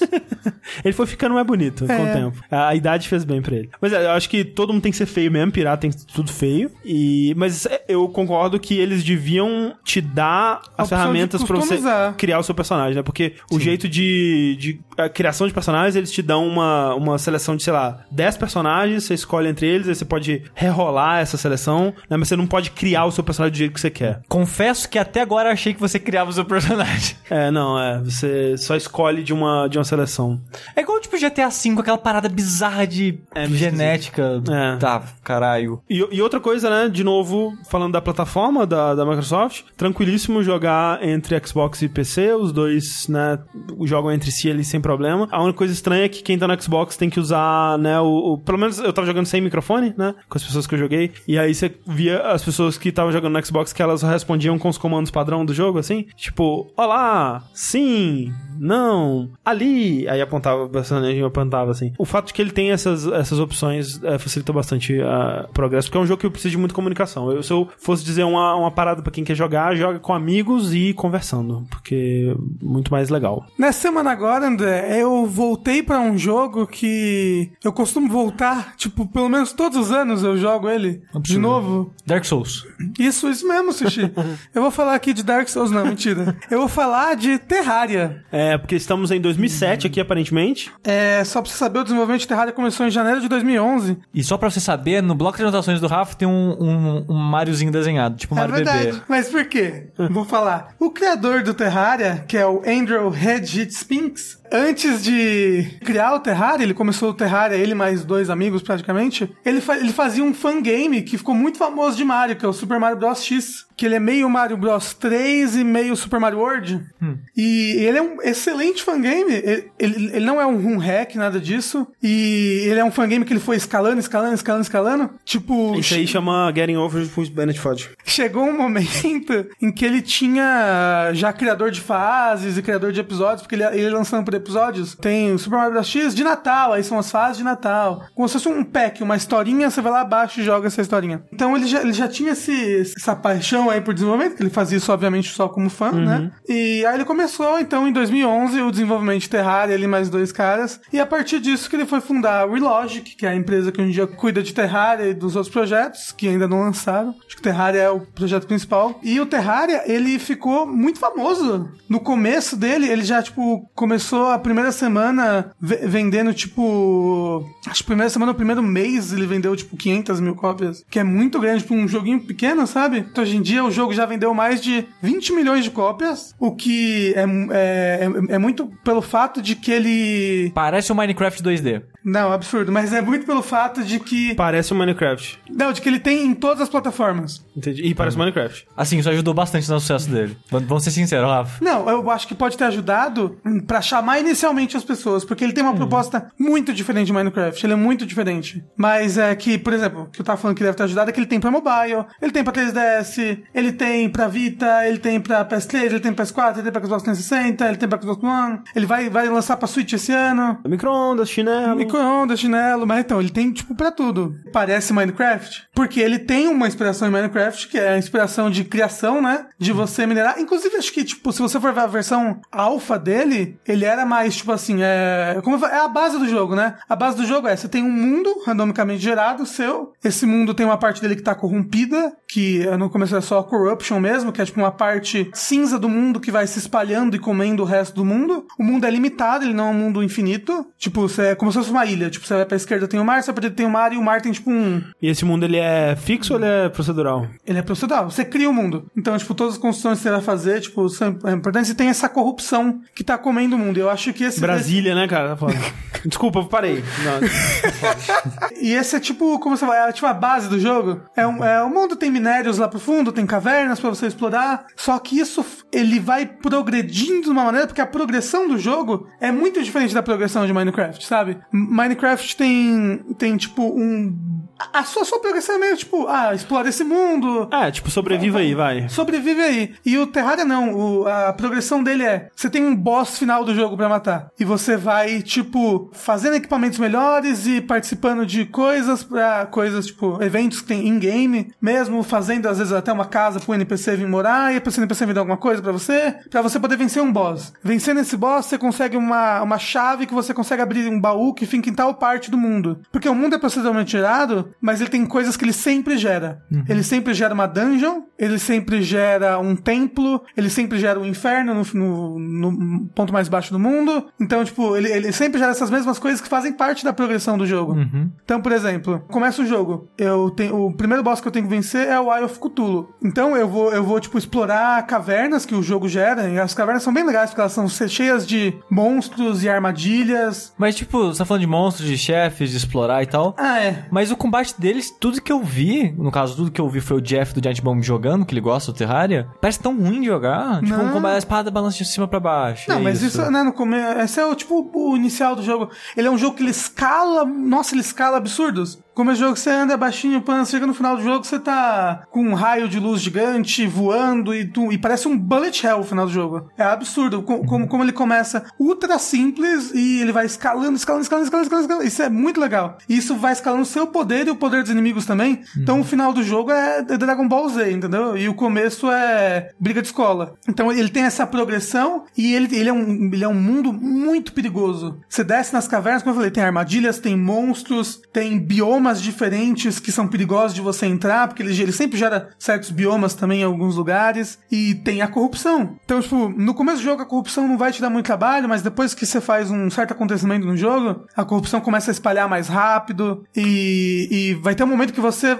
é bem early game isso, mas você vai ter que ir lá na corrupção explorar. Então você vai ter que estar bem equipado e a corrupção ficar gerando monstros assim absurdos. Eles vão vindo assim de fora da tela. Tem monstro que voa, tem muita, muita, muita variação. Então ele é um jogo que é, o foco dele é menos em construção e mais em aventura. Você tem que construir, você tem que construir pelo menos algumas casinhas. Que a casinha é basicamente um quadrado, não precisa ser um quadrado, mas basicamente um quadrado com parede e fundo, é, uma iluminação, uma mesa e uma cadeira. Pronto, isso o jogo considera uma casa. Que é pra NPCs virem se mudar pro lugar. E aí, com isso, é, tipo, ah, vai, eu construí uma casa ali. Passa um tempinho, passa, sei lá, uns dois minutos, pum, aparece o NPC tá se mudando. Aí, pum, aí ele veio e se muda pra aquela casa. Aí ele fica lá sentado, ele fica andando, fica conversando. E os NPCs têm funções, né? Tem, tem muito NPC no jogo. Acho que tem uns 27 NPCs desses que se mudam pra casas. E, E esses são fixos. são, são fixos. Tipo, o primeiro NPC que você conhece no jogo é o guia. Porque o jogo, ele, ele, ele não te fala nada. Ele não te fala dessa corrupção. Então, tipo, ele é um jogo bem legal de você jogar blind, principalmente, porque quando eu joguei pela minha vez, eu não sabia disso de corrupção, não sabia que tinha boss no jogo. Eu achava, é um Minecraft 2D. Eu vou explorar, né? E vou construir uma casinha, vou construir alguma coisa legal. E não, se você não consegue, porque o jogo, como eu falei, esse mundo perigoso, está explorando, de repente aparece, ah, aparece emba- embaixo um texto. Uma presença maligna te observa. Você sente um calafrio na espinha. Não sei o que. Vai, vai, vai falando, de repente, pum, spawna um boss. E pode spawnar na sua. Quando você tá na cidade, spawna na cidade. O boss pode matar os NPCs. Tem invasões, por exemplo, você tá em casa, de repente, um exército goblin se aproxima do oeste. Ai meu Deus, o que, que vai acontecer? Então você vai ter que lutar. E a luta do jogo, ela é legal porque você tem classes e jeitos de lutar diferente. Early game, menos. Early game, todo mundo usa tudo que dá pra usar, porque você tá, meio, você tá mais focado em sobreviver. Mas depois do, no jogo, começa a ter mais classes. Ele tem, tipo, quatro classes principais, que é Melee, Ranged, Mage e Summoner. Você meio que tem que fazer uma escolha, porque chega a partir do momento do jogo que você vai fazer uma armadura, e essa armadura dá bônus para arco, ou essa armadura dá bônus para é, Summon. Então, você tem que falar. Então, se eu vou fazer uma, uma armadura de Summon, e o, no jogo você não evolui seu personagem, você só pega equipamentos melhores. Se eu vou pegar uma armadura de Summon, eu tenho que caçar armas de Summon, e eu vou ter que jogar de uma maneira diferente, né? Porque o melee, por exemplo, você vai jogar na cara dos bichos, porque você tem muito HP. O ranged, você vai ficar à distância, vai tentar entrar no modo de stealth pra dar mais dano. O summoner, você vai summonando nos bichos e vai fugindo. Tipo, deixa os bichos lutar porque você tem o menor HP do jogo. O mago é bem parecido, só que o mago tem que se preocupar muito com poção e ficar recuperando é, MP o tempo todo. São jeitos de jogar diferente e então quando você joga com galera, é legal que cada um siga uma coisa diferente, que aí cada um, cada um acaba se complementando. O gráfico dele, ele, ele, ele é um gráfico bem simples, né? Ele é tipo um 16 bits, 8 bits. Só que como a escala da tela é muito grande, tipo, seu personagem é pequenininho no meio da tela, então os bosses são ultra gigantescos quando eles aparecem. A música de Terraria é, é, é muito boa. Quando você tá em momentos calmos, ela, ela tem uma música pra cada bioma, uma música pra cada horário do dia e tudo mais. Mas, tipo, em momentos de batalha, de boss, que ele tem músicas únicas pra cada batalha, ele é meio que quase um dubstep, assim, ele é um techno, ele é muito louco. E é bem legal e bem intenso, assim. Inclusive, toda vez que eu não estou jogando Terraria e eu ouço uma música de Terraria, vem aquele sentimento de nostalgia gigante no peito, assim, sabe? Tipo, caralho, como assim? Eu joguei esse jogo seis meses atrás, por que, que eu tô com tanta nostalgia dele? E uma coisa que eu acho que também ajudou muito no sucesso dele e no número de vendas é que ele teve updates contínuos desde o Sim, lançamento. isso é verdade, eu lembro. Tipo, ele não é o mesmo jogo desde que ele lançou em É. 2011, sabe? Ele é um jogo bem diferente hoje em dia, com muito, muito, muito, muito mais conteúdo. Eu acho Quando- que, é, acho que é isso, que tipo, eu não sei quando que você foi jogar pela primeira vez, se já tava é, com essa diferença toda, mas quando ele começou, ele parecia ser algo bem mais contido e... e- É, é tipo, quando ele lançou o update 1.0, ele tinha quatro bosses. Aham. Ele já tinha um final do jogo já. Aham. Tipo, ele tinha, você tinha que vencer o Wall of Flash, que era, ele era o último boss do jogo. Inclusive, várias pessoas fazem essa run, que é- ele ainda é meio que um final pro jogo. Aham. E, tipo, hoje em dia ele tem quase 30 bosses. Ele tem, tipo, 29 bosses. Então, tipo, de 4 pra 29, sendo os bosses bem, bem, bem diferentes um do outro. Ele, ele não tinha classe no começo, sabe? Isso foi algo que surgiu depois. E, então, você vai vendo que a partir de certo ponto do jogo, que vai começando, ah, agora começa a ter classe, agora começa a ter isso. E aí ele vai, tipo, como se fosse florescendo. É, tipo, ele vai ficando cada vez mais complexo e mais legal. E é esses updates que tiveram até, tipo, até em 2016, acho que foi o último grande update dele, que acho que trouxeram cada vez mais pessoas pra jogar ele. Sabe uma coisa que me lembrou quando você falou desse jogo? Dragon Quest Builders. Que tem tudo isso aí que falou. É, né? Só que em 3D. Tem essa progressão, tem uma historinha, tem essa parada, a base de construir, tem essa parada de você criar uma cidade, trazer NPC pra ela, Uhum. de você explorar e achar inimigos e vilões e chefes e tal. Tudo isso tem no Dragon, no Dragon Quest Builders eu tinha achado ele bem legal na época. Uma coisa que eu gosto bastante de Terraria é o combate mesmo, de verdade. Como ele, como ele fica quase um, um, um Dragon Ball no final, assim, é, é- ele, ele vira um bullet hell. Tem, tem tanto inimigo na tela e atirando e você tá, tipo, desviando e é legal de jogar. É emocionante, ele é um jogo difícil. Eu tenho, eu tenho que ver isso, porque, tipo, o que eu sei de Terraria parece tudo tão chato. O combate, especificamente, tô dizendo. parece tão chato que eu não quero aquilo na minha vida, sabe? Por exemplo, um jogo 2D que tenta um comba- combate complicado, complexo, e eu acho bem ruim a Salt Sanctuary, sabe? Você diria que é melhor que Salt Sanctuary? É diferente. É- é- chega no final, ele é quase um combate de nave, Terraria. Como eu falei, tipo, até a arma melee vai, por exemplo, a espada, ela vai uma espada que vai até o final da tela, tipo, estica, faz vuf, ou vai ser uma espada que vai jogar espadas de, de energia junto.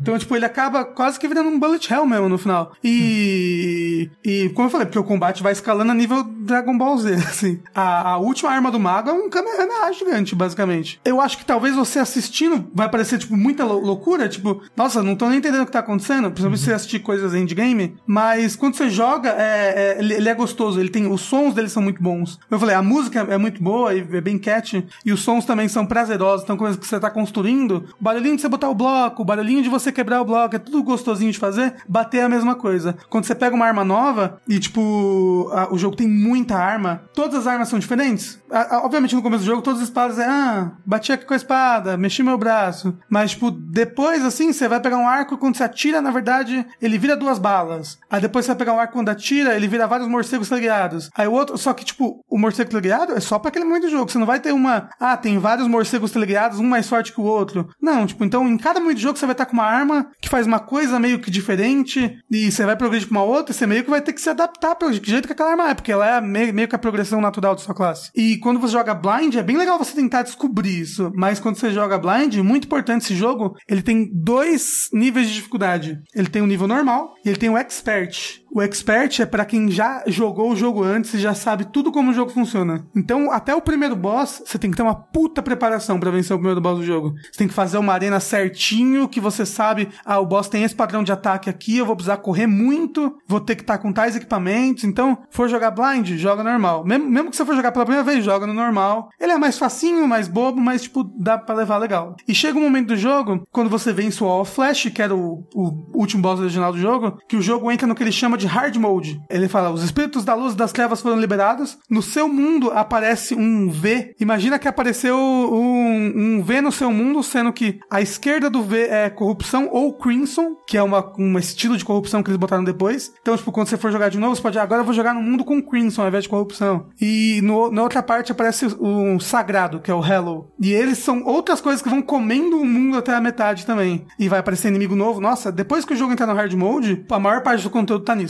Então, tipo, você vai jogar ele até o último boss original, e aí depois o mundo todo vai mudar e sofrer transformação, e você vai continuar seguindo. É bem, bem legal. Além das invasões que acontecem, tipo, tem invasão pirata, tem invasão marciana. Você também tem uns eventos lunares que esses. ao- é, exceto o Eclipse, que ele só acontece, e a Blood Moon, também só acontece, você tem que ativar eles, que é a Pumpkin Moon e a Frost Moon, que esse se você for ver evento vai parecer realmente uma loucura. É, mas uma coisa que eu queria falar é que o- os números dos jogos, pra você entender porque, por que ele é tão diferente de um jogo de construção de Minecraft, o foco dele é aventura e batalha e olha só, o jogo tem 15 bosses, além de mais 14 bosses de evento, tem 348 inimigos, 473 armas, 70 sets de armadura, fora variações de set, fantasias, que deve ter umas mil fantasias diferentes, e peças únicas. É, fantasias né, que você bota de cosmético por cima da sua roupa normal. É, tem muito acessório que eu fico preguiça de contar na wiki.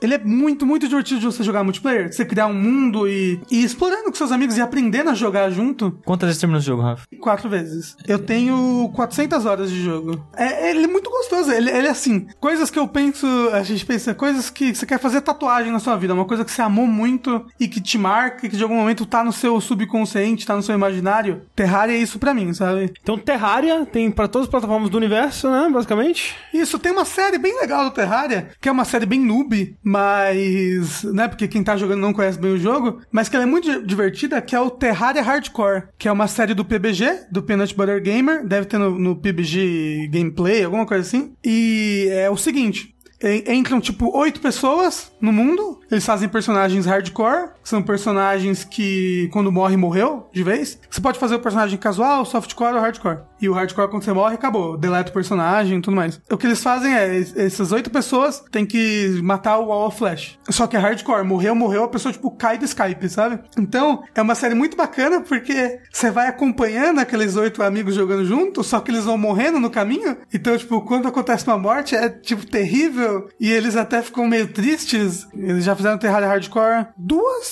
vezes ou três vezes. É, três séries, não tem, tipo, três temporadas de Terraria Hardcore. E né, é, é muito legal. Tem várias participações especiaisinhas de youtubers, assim, que estão jogando junto. É bem, é bem bacana. Agora tá tendo um Starbound Hardcore. Só que Starbound eu acho bem menos perigoso que Terraria, então tá bem divertido, só que não é tão divertido que nem o Terraria Hardcore. Recomendo bastante que quem quiser assista. Ele só joga até o Wall Flash, se é que eles chegam no Wall Flash. Então você não vai ver, tipo, as coisas do hard mode, que é a maior parte do jogo. Diria que, tipo, uns 70% do conteúdo do jogo é depois do Wall Flash. Mas, tipo, é, é bacana pra você conhecer um pouquinho do jogo, apesar de são pessoas que claramente não sabem o que estão fazendo. O Rafa é esse que julga as pessoas, porque ela não sabe jogar.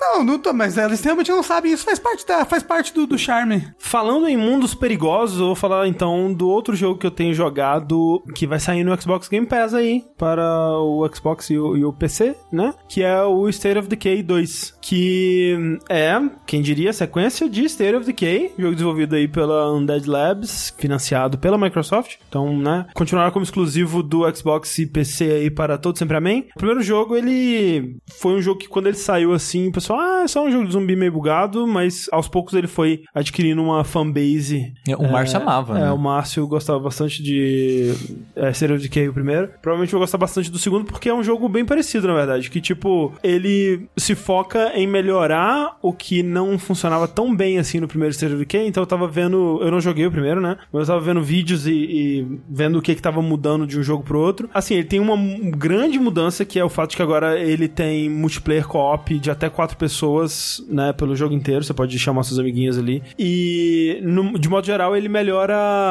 a jogabilidade mesmo, né? Que no outro ele era meio esquisito, assim, o combate era meio bizarro, ele era bem bugado e tal. Não que ele esteja livre de bugs, mas ele é mais estável, assim. State of Decay é um jogo de tiro e combate em terceira pessoa, no apocalipse zumbi, que também é um jogo de gerenciamento de uma comunidade, basicamente, de uma microcidade, né, digamos, onde você vai controlar um personagem que vai junto com outros sobreviventes que você vai encontrando pelo mundo, né? Você hum, atende missões, né? Tipo, um cara, tipo, ó, vem aqui me ajudar a fazer um negócio. Aí você vai lá, vai com esse personagem, mata uns zumbis com ele, e fala, porra, você é legal, vamos nos juntar contra o apocalipse zumbi? Aí ele entra pro seu grupo, aí ele vai morar na sua, na sua base, base, né? E aí essa base você tem que administrar para essas pessoas que moram lá viverem bem, né? Então você tem que trazer comida, remédios, materiais e construir camas e, e construir adendos, tipo oficina, uma enfermaria, um lugar onde uma, uma hortazinha, um lugar porque eles vão coletar água e pegando, dominando lugares é, em volta do, do, da sua basezinha que vão adicionar recursos à sua base, né? Então você encontra uma pizzaria dominada por zumbis, né? Você vai lá e limpa a pizzaria, tipo, domina ela, né? Toma ela pra você. E aí essa pizzaria vai entregar uma Pizza. é, uma pizza, uma, uma unidade de comida pra sua base por dia, digamos assim. Mas isso daí é fixo? Faz parte da história do jogo? Eu, assim, ele tem três mapas e eu acho que esses três mapas eles são eles são fixos assim, mas meio que você explora é um mundo aberto onde tem vários lugares e os eventos que vão acontecer nesses lugares eles são meio aleatórios. Pode ser que apareça um personagem que te chame pra verificar o que, que tem na garagem X. Aí você vai com ele lá e tipo essa missão é meio que aleatória. Você foi lá e, e- e esse cara ele pode se juntar a você ou não. E ele não tem muito que um, um, um modo história mesmo, porque quando você começa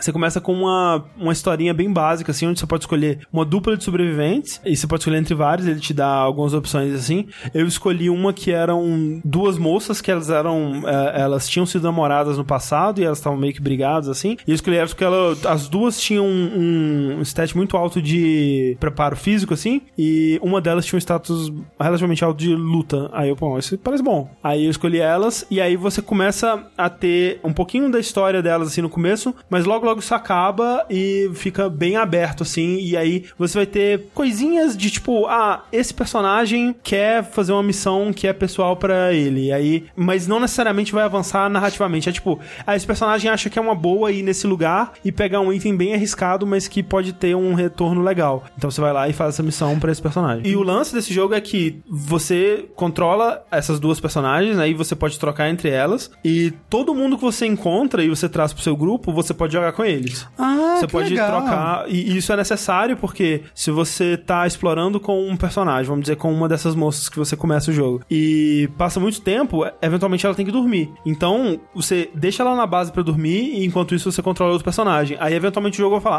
ah, personagem X já tá recuperado. Você pode voltar pra base e pegar ela. Cada personagem, ele tem um nome, uma historinha, uma personalidade e efeitos que podem ser benéficos ou maléficos, assim, pra ele e pro grupo, né? Por exemplo, tem status que vão influenciar mesmo no que esse personagem é capaz de fazer. Então, ele pode ser bom de luta, ele pode ser inteligente, ele pode ter é, skills de medicina, ou skills de informática, ou de engenharia, ou, ou de, de biologia, né? Que vão permitir ele fazer certas coisas. Por exemplo, você precisa atualizar o centro de comando da sua base para você conseguir expandir o que você tem acesso ao, ao mapa, por exemplo. Para você fazer isso, você precisa de alguém que tenha um conhecimento de informática, que vai lá e vai fazer o upgrade dessa parada. Ou então, pra gerar uma hortinha que vai gerar comida para você ali dentro da sua base, precisa de alguém que tenha esse conhecimento também. Esses conhecimentos podem vir com o personagem, ou você pode encontrar livros que vão ensinar esse personagem a ter esses conhecimentos. Tem outros status que são mais passivos, que são mais como um flavor, assim, mas que também afetam, e você tem que levar eles em consideração pra decidir quem que você vai ter no seu grupo ou não. E aí tem milhares de status,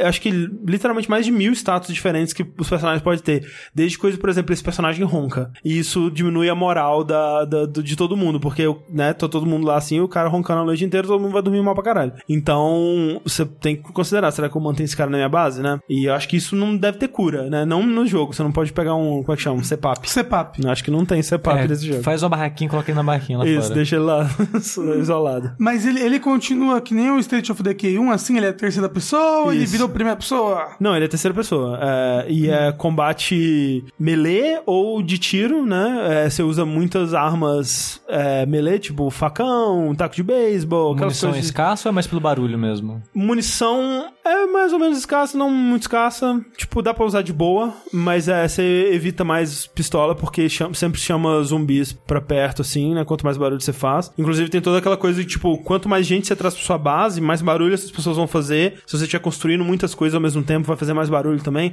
Então, se você atingir um limite de barulho, assim, vem uma uma raid de zumbis, você tem que defender a sua base contra ela e tal.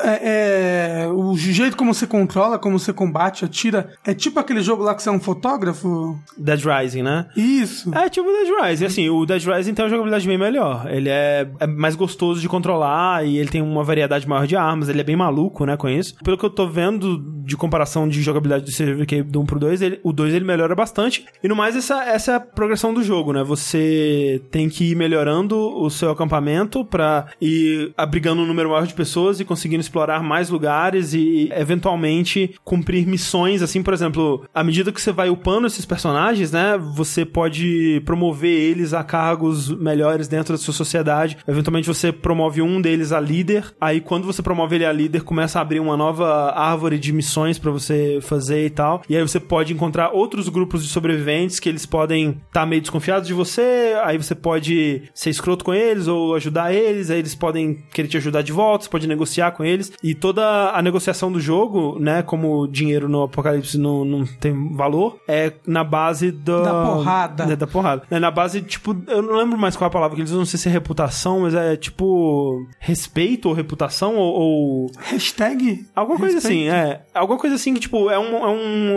uma, uma moeda que você ganha fazendo tudo. Você conclui missões, você ganha, você mata inimigos, você ganha. E você vai acumulando essas reputações que você usa tanto pra dominar novos territórios e anexar eles à sua base, quanto pra trocar itens, negociar. itens. Você pode. Mas você usa, tipo, eu- você perde a reputação quando você é compra estranho. alguma coisa? É estranho. Quando eu comecei, eu achei estranho. Tipo assim, você construiu uma enfermaria, menos 30 de reputação. Eu, eita, como assim, cara? Ninguém gosta mais de você agora que tem enfermaria. Mas é a moeda, você tem que entender que é a moeda. Então, por exemplo, se você tá negociando com um cara e você vende pra ele um saco de comida, por exemplo, você vai ganhar mais 40 reputação. E aí você compra um outro saco de comida, menos 40 reputação. É a moeda do jogo. É, vai ver que o nome da moeda é reputação, umas pedrinhas assim. Isso, talvez seja.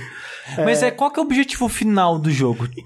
Você tem uma base, você compra território, você expande, você tem outras pessoas, pode fazer amizade. Mas por quê? Ele, ah, eu Então, tô pelo- pensando, ele é um jogo sem fim? Então, não, ele tem é, um fim, a campanha dele dura mais ou menos de 20 a 30 horas ali, e aí quando você chega no fim, você pode começar outro acampamento e, e tentar de novo. E o que determina esse fim é justamente quem você escolhe pra ser o líder da sua missão, porque cada líder tem uma personalidade própria e tem um objetivo próprio. Tem líder que ele vai querer partir pra, pra guerra e armar todo mundo e tudo mais, tem líder que ele vai querer uma convivência mais pacífica. Com E as outras comunidades sobreviventes. É, É, e- e porque convivência pacífica com zumbi é difícil. Exato. E quem você escolhe como líder, você vai ter missões que vão, que vão cumprir o objetivo dessa pessoa e eventualmente, eu não cheguei lá ainda, mas eventualmente eu acredito que vai ter uma missão que vai concluir essa historinha. Interessante isso. Mas a história mesmo, ela é super rasa mesmo, assim, não tem Drama. drama. Exatamente. E assim, uma- isso é a parte que eu acho legal do jogo, né? Que ele é um jogo de ação competente e ele é um jogo de gerenciamento muito interessante. A parte de gerenciamento eu realmente acho que funciona muito bem, é muito legal. Mas aí, cara, tem umas coisas que eu não, não, não me entram na cabeça do jogo. Tipo, o apocalipse zumbi deles é muito estranho, cara. Porque tem assim, você- tem jogos como Resident Evil que você,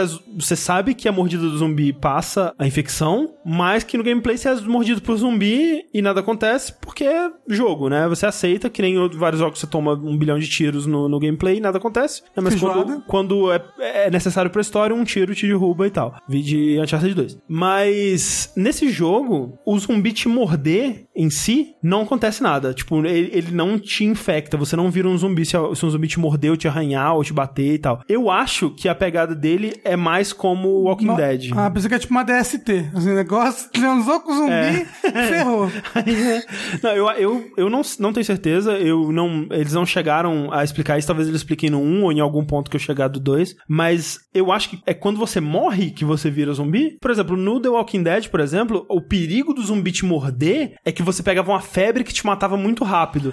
E aí você morria muito rápido e virava zumbi. Então esse que era o problema. Nesse, o zumbi te morder, nada acontece. Tem uma hora, inclusive, que sua namorada ela é mordida por um zumbi e fala: Nossa, essa mordida do zumbi aqui tá, tá, tá ruim, né? Tá coçando. Aí, aí a outra fala: Ah, para de chorar, é só uma mordida de zumbi. E tipo, Eu nunca vi uma ficção de zumbi que fala isso, sabe? Eu achei meio estranho. E aí, isso é pra introduzir um novo tipo de zumbi que é novo do 2, que é um zumbi meio ensanguentado assim, que eles sim passam o que eles chamam de praga do sangue, que é uma doença que eles te ensinam o que que é na história, então a- essa, essa moça fica infectada e você tem que achar a cura pra ela. E no gameplay mesmo, quando você tá enfrentando esses zumbis, se você tomar muita porrada deles de uma vez, vai enchendo uma barra que se essa barra encher, você tem tipo 3 horas pra ser internado na enfermaria, ou você morre tem que ser eutanasiado, ou alguém tem que achar a cura pra você, né? E aí você tem que deixar esse personagem na enfermaria outra pessoa tem que procurar a cura. Mas se você morrer com um personagem. Então, é permadeath. É aquele, pe- permadeath? aquele personagem Até morre pra mesmo sempre. com o líder? Sim, aí você tem que encontrar outro líder. Esse aqui é o grande lance do, do, do jogo, que, tipo, todo mundo que você encontra pode fazer parte da sua comunidade e todo mundo pode morrer. Eventualmente, se você perder todos os personagens, game over. Eu imagino. Eu não tenho certeza, mas eu imagino que seja o caso. Isso também acontece no multiplayer. Se eu te chamar pro meu jogo, você tá jogando lá todo de boinha,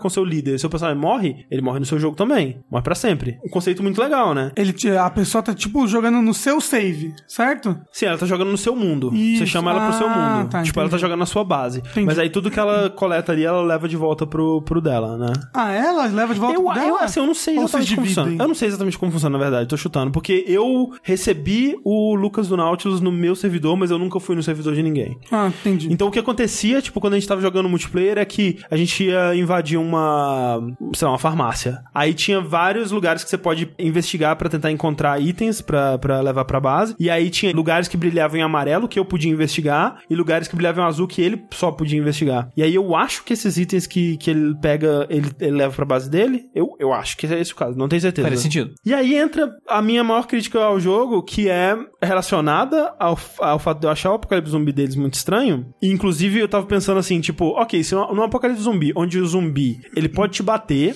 ele pode te morder e você não vira zumbi.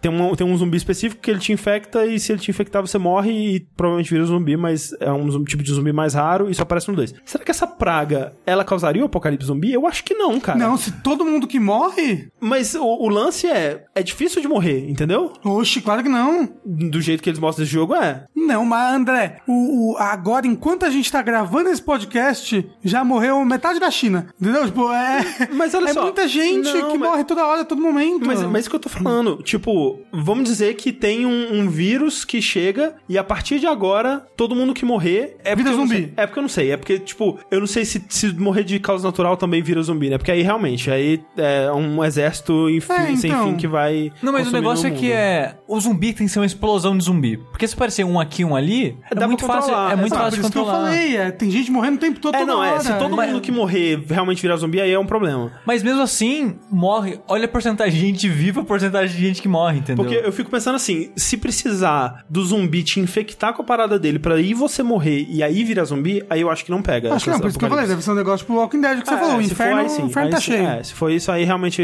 dá uns bi.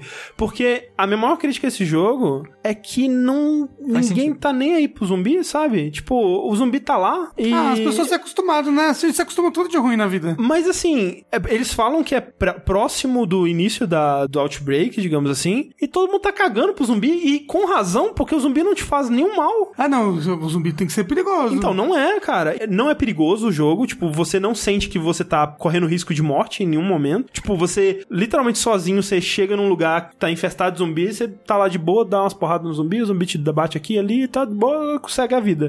De boa, você toma umas pílulas, legal, recuperei aqui, volta pra base e tal, descansa. Tipo, não tem perigo. Tipo, eu, eu em nenhum momento cheguei perto de temer pela vida de um personagem. Então vai ver que isso é, ah, é apocalipse zumbi, nada a ver. E, e, assim, como o jogo ele é todo regido por mecânicas, né, e, e não narrativa mesmo, ele não consegue passar nada do drama de você estar nesse lugar, né? Tipo, as pessoas elas sentam, tipo, curvadas na cadeira assim, mas é, tipo, como, nossa, meu Deus, minha vida, o apocalipse zumbi, que triste. Mas aí chega um zumbi perto assim, que está entrando na base assim, ele consegue pular o muro, a pessoa levanta e volta e senta de novo na cadeira, como se nada tivesse acontecido, sabe? A pessoa levanta, enrola um jornal, show, É tipo isso.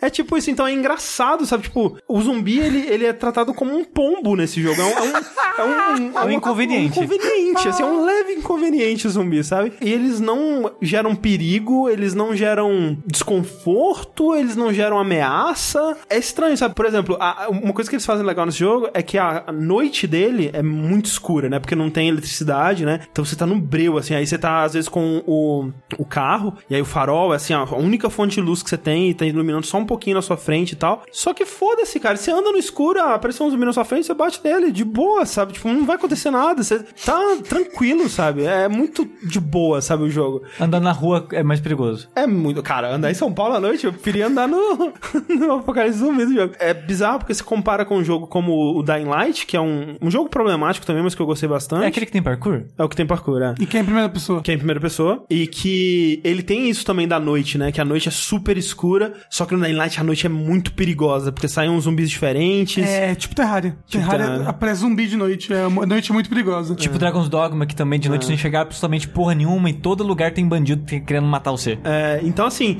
e aí no Dying Light tem uma coisa de risco-recompensa de você sair à noite, porque é, você vai conseguir mais recursos e tudo mais, mas ao mesmo tempo é super perigoso. É, e no, no State of Decay, não, tipo, a noite ela, ela só tá lá, porque, tipo, eventualmente você vai ter que trocar o seu personagem por outro pra deixar ele dormir, então você vai ter que jogar de noite também, não tem como todo mundo dormir e esperar amanhecer. E é, os zumbis estão lá, sabe? Não- os zumbis mais de boa que eu já vi no, no videogame, muito tranquilos, assim, eu acho que dava pra viver de boa com, com eles, não precisava, né? Não precisava matar os zumbis, deixa eles lá, não vão fazer nada com você. Às vezes eles vão invadir, assim, você bate o jornal na cabeça deles e vai embora. Esse é o maior problema que eu tive com o jogo, sabe? Tipo, pra um jogo que quer representar a fantasia de sobrevivência no apocalipse zumbi, o apocalipse zumbi deles é muito estranho, cara. Tipo, essa coisa de não infectar a mordida, de ser super de boa. Ah, é um apocalipse good vibes. É um apocalipse good vibes. Ninguém tá sofrendo, todo mundo faz piadinha. Tipo, a pessoa entra no seu carro pra andar de carona, chega o zumbi, o zumbi não precisa estar. o zumbi tá a 10 metros do seu carro. Ela abre a porta pra tentar bater com ele na porta, assim, sabe? Quando passa perto. E, tipo, todo mundo fazendo piadinhas, one-liners de filme de ação, assim. Mas ao mesmo tempo ele não se entrega a isso na comédia como o Dead Rising faz. Então ele fica num limbo onde deveria ser algo sério. Eles vendem como se fosse uma situação de sobrevivência tensa e tal. É tipo Dead Rising 3, então, que foi, comete esse mesmo erro. É, eu não joguei É, ele tenta ser ele mais sério que os outros, e só que ao mesmo tempo ele quer ser ultra divertido que nos outros jogar e de Ah. ter armas mais goofy, e aí tipo, ele fica meio perdido nesse limbo de. Não, É, não- eu- não sei o que eu quero ser. Eu devo ter jogado, sei lá, umas 6 a 8 horas do jogo. O Lucas do Nautilus, ele terminou a campanha e ele disse que realmente a dificuldade ela não, Não tem, não aumenta? aumenta, continua sempre bem de boa até o fim, assim, o que eu acho triste, porque, né, essa coisa do permadeath parecia ser algo interessante de você, porra, será que eu vou lá? Será que, né, vou, risco recompensa, essa coisa toda. E Mas tal- será- talvez foi um medo do jogo ficar muito difícil que eles fizeram É. isso. É triste, talvez eles consigam consertar num patch. Então, a, a parte de gerenciamento dele é muito legal, a parte de combate dele é meio jank, assim, é meio bugado e tal, mas satisfatório, especialmente quando você considera que o escopo do jogo é maior do que só um, um jogo de ação em terceira pessoa, então você, você perdoa, né, ele não ser super polido em tudo que ele faz, ok, assim, mas a fantasia do Apocalipse Zumbi realmente me decepcionou bastante. State of Decay 2. Falando em good vibes, falando em gerenciar cidades, falando em decepção, vamos falar de Nino Kuni 2. Opa! Jogo que a gente tá, tipo, há três meses querendo falar e a gente não falava, até que eu falei, "F- vou jogar essa porra. Aí Terminou. Steve? Não terminei. Absurdo. Eu devo estar, acho que no penúltimo capítulo, tô no capítulo 8, eu não sei quantos são. Uhum. Eu chutaria que são nove. Aí são 25. e tô com al- 50 e poucas horas de jogo, mas você pode tirar umas 10 dessas daí, que foi eu deixando minha cidade acontecer sozinho pra Ah, fazer tá. recurso. Tipo, ah, vou fazer janta, deixa o jogo ligado, fazendo dinheiro, aham. entendeu?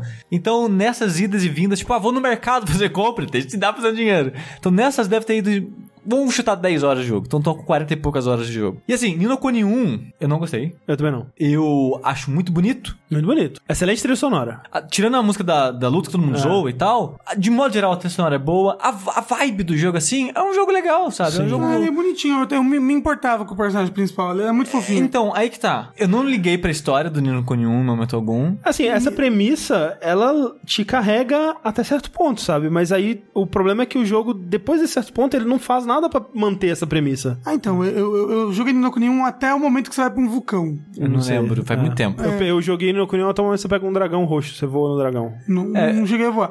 É, pra quem não sabe, gente, Nino Kuni é um JRPG. Isso. É. Tá? Ele é um JRPG bem clássico. E aí, Um. Um, é. o 2 também. Ele não é bem clássico, ele é um Ele- JRPG mais moderninho. Mas ele É, se- um até um que você pode andar pelo mapa, escolher Mas, mas, mapa, mas, o que eu, mas o que eu digo é que a progressão do jogo, a maneira que a história desenvolve, os perigos e as coisas, os acontecimentos, o tipo de personagem, o tipo de relação entre os personagens, é tudo clichê de JRPG, sabe? Sim. Ah, ele tem mecânicas diferentes? Tem. Mas o core do jogo, o fio que ele vai te passar enquanto você joga, é de um JRPG clássico.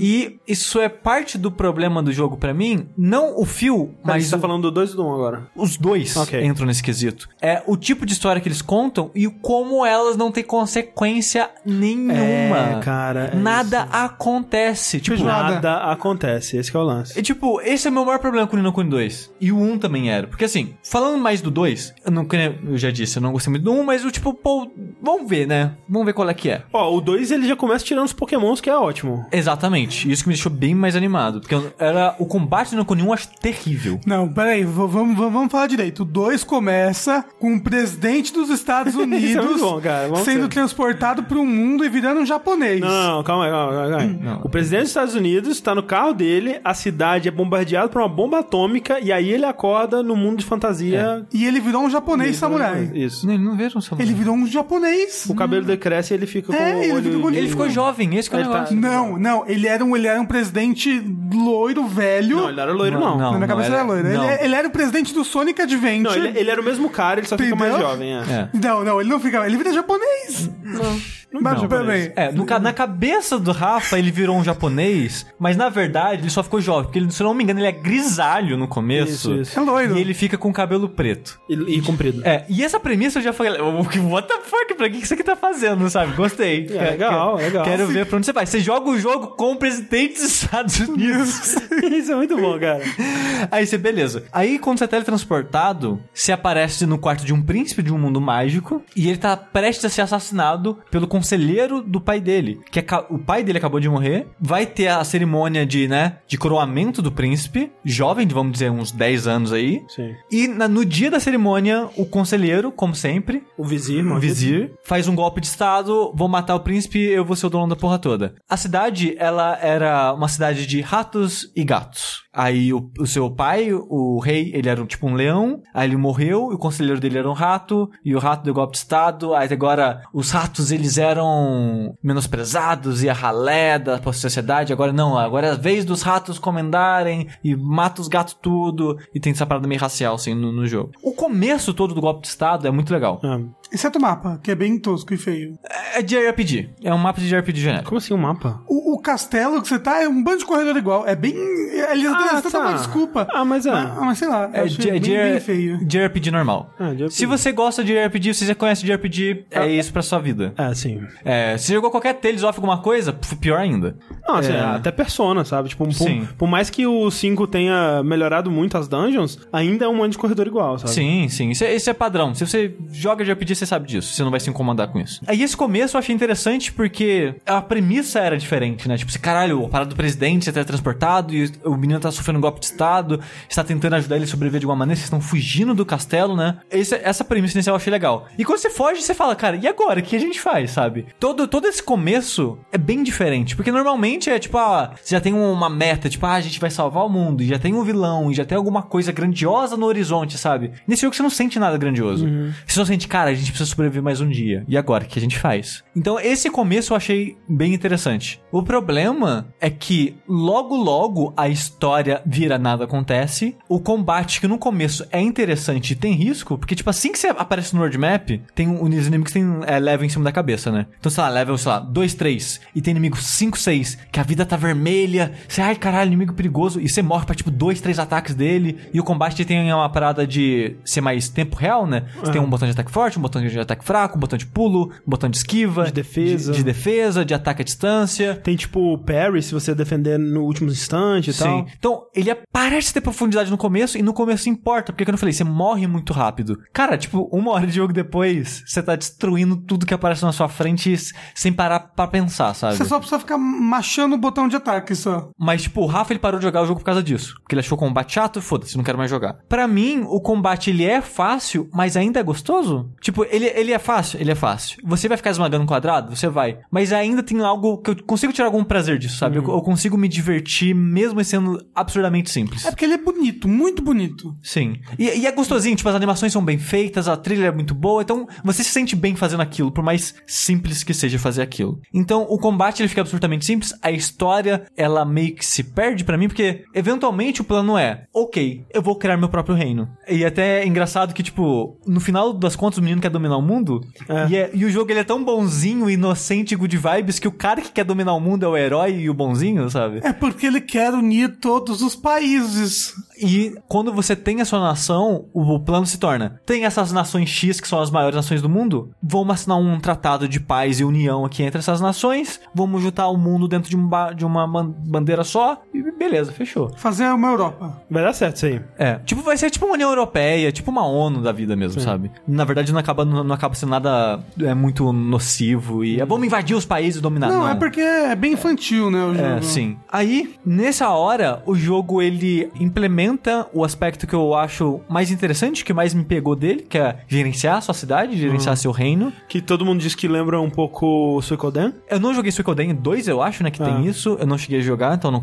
não vou poder comparar. Esse modo de gerenciar a cidade não é perfeito. Ele tem vários, vários, vários problemas. Mas, como eu já falei várias vezes, eu tenho uma personalidade é, que vicia em coisas. Uhum. E eu fico viciado no loop de criar sua cidade, sabe? Que eu vou falar mais em breve. A história nesse momento vira: a gente vai pra uma cidade, descobre que tem um problema naquela cidade, resolve esse problema, assina o tratado de paz lá, união, vai pra próxima cidade. E esse ciclo é muito ruim. Aí, assim, desde o começo, sabe? Tipo, eu parei de jogar depois que tem a primeira batalha de exército, assim, sabe? Que é bem ruimzinho. É, é ruimzinho, mas é ok. Não foi, não foi por, por isso que eu parei de jogar, não. Mas é. E eu até pretendo continuar. Mas assim, isso é logo depois de você recrutar os piratas lá, né? Sim.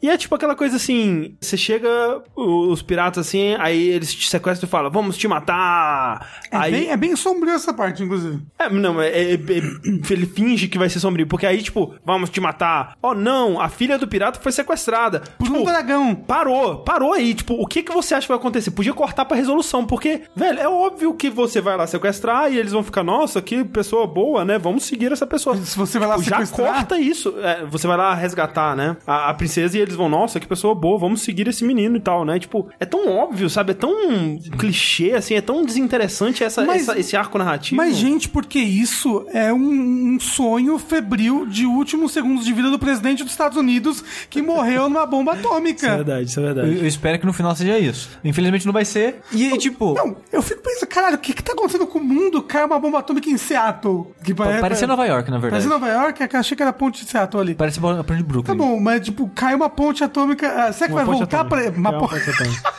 Desenho, mandei desenho de uma ponte atômica caindo. mas será que vai, tipo, voltar no final do jogo? E, tipo, o presidente vai voltar É, pro eu, eu dele? espero que termine de alguma forma com ele voltando ao mundo e fazendo alguma. Tipo, talvez voltando no tempo um pouco pra fazer uma decisão diferente, com alguma coisa que ele aprendeu. É o que se espera, né? Ele vai dar um tiro na bomba. Mas falando de novo da história, que o André tá falando que é inconsequente e bobo e previsível e já tá chato, o jogo todo é isso, sabe? Que nem o primeiro. Que nem o primeiro. Tipo, ó, talvez seja spoiler, não sei, eu, eu, né, não sei. Se qualquer coisa, pula cinco minutinhos aí no negócio. Que eu vou falar a resolução do primeiro tratado, né, de união lá com a cidade. Você chega na cidade, beleza? Ó, cidade bonita, legal, interessante. tá- cada nação é bem característica, né? Você tá, parece que você tá num, tipo, num mundo diferente mesmo. sim, sim. Aí você, pô, tá descobrindo a cidade, o lugar. Aí você, eu vou falar lá com o líder deles. Aí você descobre que o líder é um filho da puta, que escraviza pessoas e, sei lá, é sempre algo horrível. O cara é sempre horrível. Aí você descobre que tem uma parada, uma treta acontecendo. Aí você vai numa dungeon, aí você resolve essa dungeon, aí você resolve a trama que tava acontecendo com o vilão. O vilão vira bonzinho. Aí, É, ah, então, não, é- agora eu sou bonzinho. É que nem o pirata. Tipo, ele. Não, vou matar essa. Eu vou matar essa criança. Aí você vai lá e salva. Ah, meu rei. Eu sou bonzinho agora. É. Não, tipo, os caras são sempre horríveis. E depois que você vai na situação, ah, não, ele é uma pessoa muito boa. Olha só como a cidade agora tá feliz que a gente nem depois dessa pessoa que era escroto com a cidade inteira. E os escravos? O que, que ele fez dos escravos? Escravo tava exagerando, não tem escravo. Ah, tá. Mas o, o, o, que- o, problema, assim, é que, tipo, muita gente vai falar, ah, mas ele é pra ser um jogo. É um jogo pra criança. é, tipo, nem, nem necessariamente pra criança, mas ele é um jogo com essa pegada é, estúdio Inocente. Ghibli, inocente e tal. Só que, tipo, não é isso que é estúdio Ghibli. Os filmes do estúdio Ghibli, eles tratam de coisas muito adultas e, Sim. e com consequência, né? E, tipo. Assiste todo mundo dos vagalumes. É, exato. Não, tipo, a, a própria, sei lá, é, a Viagem de Chihiro, que é o mais É. famoso, o, o peso e a consequência que Sim, tem na e história. ao mesmo tempo ele consegue ter toda essa, essa fantasia Essa pueril, leveza. essa leveza e tal, e ao mesmo tempo contar uma história Com temas que, adultos. que não, e não precisa ser temas adultos ou, ou- ou violentos ou coisas pesadas acontecendo, mas uma história com consequência, sabe? Com, Com peso. Um peso, com alguma coisa que, acontecendo. com algum desenvolvimento É. mesmo, sabe? Porque, tipo, eu sinto que, tirando essas mudanças abruptas que os vilões viram heróis de uma hora pra outra, não tem uma, evolução de personagem durante o jogo todo, sabe? Nessas 40 e poucas horas que eu tenho de jogo, todo mundo é igual desde o O começo. presidente tro- trocou de terno. Você pode trocar de roupa, isso é verdade. Você pode trocar de roupa, mas né? É, tipo, isso pra mim é decepcionante, que nem o André tava falando. Muitas pessoas vieram, né, que eu comentei no Twitter, que tipo, ah, tô meio decepcionado com a história e tal. E muita gente veio defender que, tipo, ah, você esperava o quê? Uma história dark, que pessoas iam morrer. É, Nem é isso, sabe? Eu só esperava um- uma história que me fisgasse, que me interessasse, que saísse do clichê, que tivesse peso, consequência, evolução, sabe? Uma história. É uma história. É tipo, tipo, os filmes da Disney são infantis e tudo mais, e tipo, você se importa. É, exato. é. Tipo, uma boa história não necessariamente precisa ter, ter, ter violência e, e- e mortes, Mortes e tal. né, nada desse tipo, mas, né? Uma história pode ser infantil e boa. Sim. É. Tipo, por exemplo, isso dos vilões darem amigo o tempo todo. Eu sei que é o clichê de anime, que anime vive tendo isso, tipo, Dragon Ball, por exemplo. Todo vilão vira bonzinho no final das contas. Mas é meio bobo, sabe? Parece que tira todo o peso do todo que você fez pra, tipo, ir contra aquela, tipo, força opressora. Ah, não, ele é bonzinho, é isso aí então, agora ele tá ajudando a gente e vambora. Não sei, cara. Parece que a história não sai, vai pra lugar nenhum, sabe? É, é muito frustrante. O que me mantém jogando o jogo é que Você pode criar a cidade. criar a cidade pra mim tá sendo interessante e porque ele tem essa vibe de, de RPG que eu gosto de RPG. Quando era mais novo e tal, foi um gênero que eu mais joguei na minha infância. Tipo, cara, PlayStation 1 eu jogava só de RPG e tal. Então eu, eu tenho um histórico com, com esse gênero que, que me gera, faz ter um carinho por ele. Então, tipo, por exemplo, clichês, né? Você vai ter um barco, você vai ter uma, uma parada pra voar. Então, toda vez que você pega um transporte novo, meio que o mundo se abre, você pode explorar áreas novas e você vai achar chefes opcionais e você vai achar coisas diferentes. Esse pouquinho de exploração, esse pouquinho de progressão sempre me dá uma vida nova no jogo, sabe? Por mais que a história esteja inter- desinteressante, eu quero explorar esse mundo, eu quero conhecer mais Sim. desse mundo, eu quero fazer mais coisas nesse mundo. Então, e eu falei que o castelo é horrível, um monte de corredor igual, mas o- a dungeon seguinte, que é a montanha ali dos piratas, já é muito bonita e legal e com até um level, design Ah, mas é que mais assim, interessante, sabe? ela só não tem paredes, porque é o mesmo cenário se repetindo também. né? Sim. Não, mas é, o, o jeito como ela funciona parece mais uma coisa de verdade e não... É porque Castelo tem corredores, né? Na montanha não tem corredor. Ah, mas... É... mas Você, queria, você queria que no castelo tivesse uma plataforma que você pula pra ela? né? Não, não uma plataforma que você pula pra ela, mas tipo, não duvido que Castelo sejam vários corredores iguais, sabe? Não, não, não, não, não, é uma empresa.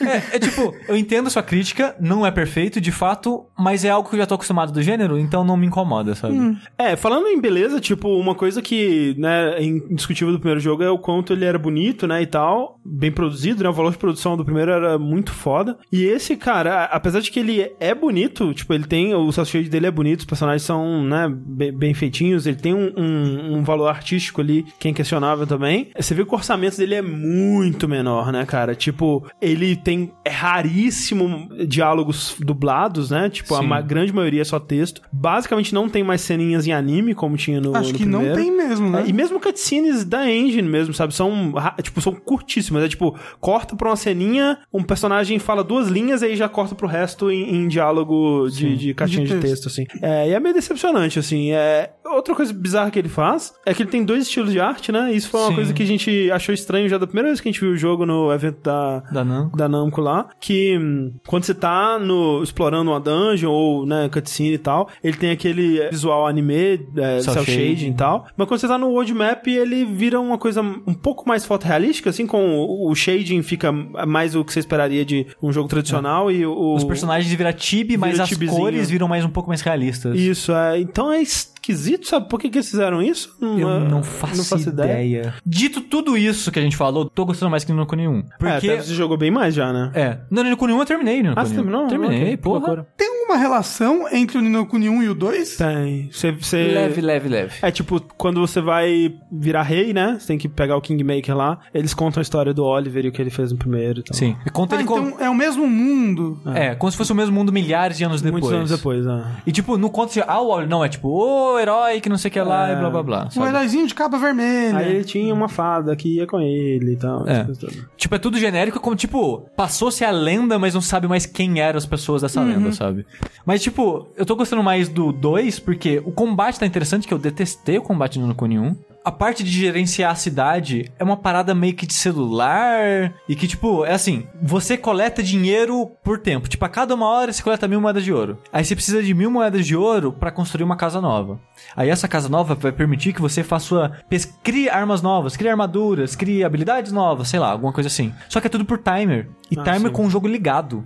Oxi, não! Então, ele meio que. Ele não força. Porque tudo isso que você faz na cidade, você pode ignorar. Você Uhum. pode terminar o jogo inteiro sem construir uma bosta que seja naquela cidade. Então é tudo bônus, aquilo lá. Mas. Pra deixar o jogo mais fácil, afinal de contas é muito difícil, Mas o negócio é que todo mundo vai querer mexer na cidade. teoricamente. Quase todo mundo que eu sei que jogou esse jogo deixou o jogo aberto pra fe- Aham. pegar dinheiro. Porque, que eu falei, você vai fazer pesquisas, tipo, ah, eu vou. Eu tenho uma forja que eu vou pesquisar novas tecnologias pra fazer novas armas. A, a pesquisa também leva tempo, em tempo Sim, real, do jogo aberto. Esse jogo, na verdade, tá farmando Bitcoin no seu PC e essa é a tática No deles PC. pra você deixar o jogo aberto. No PS4, Várias mas- horas. Mas tem pra PC também. É, eu, Ah, eu comprei pra PC. Ah, que loucura. E então assim, ok a ideia de passar tempo, mas é estranho que é tempo real do jogo. Uhum. Tipo, o jogo tem 40 horas que eu não tô falando, tô jogando. Faz de conta que pra terminar o jogo, na moral, sem pesquisar, fazer, sem, sem fazer tudo side mission, sem fazer tudo chefe secreto e tal, você leva 50 horas. Você não vai fazer tudo do jogo, sabe? Você tem que parar pra fazer isso. E mesmo que você faça todas as side missions e coisas, você não vai conseguir fazer tudo. Você vai ter que deixar um tempinho parado ali, sabe? Sim. É muito estranho, é uma decisão muito estranha. Tipo, parece muita herança de coisa de celular, porque celular tem muito disso, né? Tipo, Ah, jogo free to play tem muito isso. é tipo, ah, você vai deixar. Ah, você acabou a sua energia. Você Ou então pague um dólar para ter mais energia. É, ou você quer construir uma base nova, leva seis horas do tempo real, ou pague para diminuir esse tempo. Ou convide seus amigos do Facebook pra jogar também o jogo. É, é tipo, não é na, os tempos não chegam a ser tempos de free to play, mas ainda é uma decisão estranha. Tipo, não estraga o jogo, mas é estranho. O jogo é ok, eu tô achando ele legal, tipo um 6 de 10 aí, sendo bondoso, pela nostalgia, pelo gênero. E se você gosta de, de RPG, se você gosta desse jogo good vibes, que só vai chegar em casa do trabalho, só quer desestressar e jogar uma paradinha leve, bobinha, cara, esse jogo tá aí pra você. É, é isso que esse jogo vai te proporcionar, porque ele não tem desafio em lugar nenhum. A não ser que você encontre, tipo, um Elite, né, que são, tipo, os, os inimigos mais fortes do jogo, que ele é absolutamente difícil. Ele te mata com um ataque.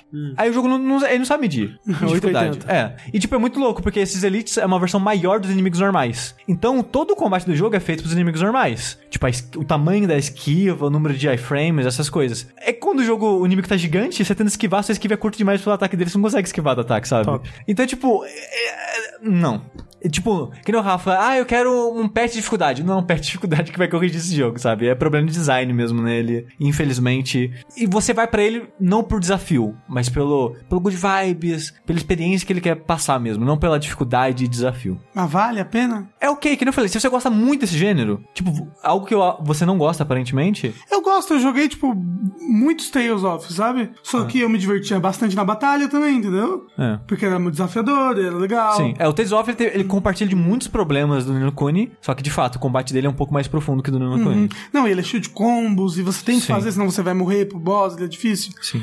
Mas é, é- é um jogo legal e meio que eu acho que você já sabe se você se interessa por Nino Kuni, sabe? Então, Nino Kuni 2. E pra encerrar agora, antes que o André puxe as coisas, tem os lançamentos semana que vem, porque tem que jogo pra caralho semana que vem. Eita porra. Assim, eu pensei que ah, vai ter dois jogos, né, semana que vem. Não, tem tipo 20 na lista aqui. Eita caralho. Segura as carças aí. Então, olha só, semana que vem vai sair State of Decay 2, Olha aí. dia 22 de maio pra PC e Sony, que aí você já tem a opinião do André pra talvez se basear se vai querer gastar dinheiro ou pagar os 20 reais do negócio. Exato, de de novo, ele tá saindo no Game Pass. Pode ter 15 dias grátis se não tiver pegado ainda. Ou pagar 20 reais por mês aí. talvez a dá, dá, dá uma olhada na lista de jogos. Se tiver. Cara, se tiver mais de um jogo ali que você quer jogar, já valeu a pena. Cara, Eu, eu posso pegar o Game Pass for Windows? Pode, ué. É, pera, pera, eu posso comprar o Game Pass mesmo sem ter Xbox One? Sim, ué. só que o jogo não vai ter pra PC. Não, peraí, o jogo tem pra PC? Não, pelo Game Pass não. Tem? O dos piratas não tinha. Sim, tem. Quando eu fiz isso não tinha, porque eu assinei os 15 dias grátis e não tinha ele pra baixar. Não, eu só, só joguei no PC. Por Ah, então eles colocaram Mas depois. você não tava isso. jogando num negócio Não. louco do Xbox One? Não. Controle sem fio, que loucura, né?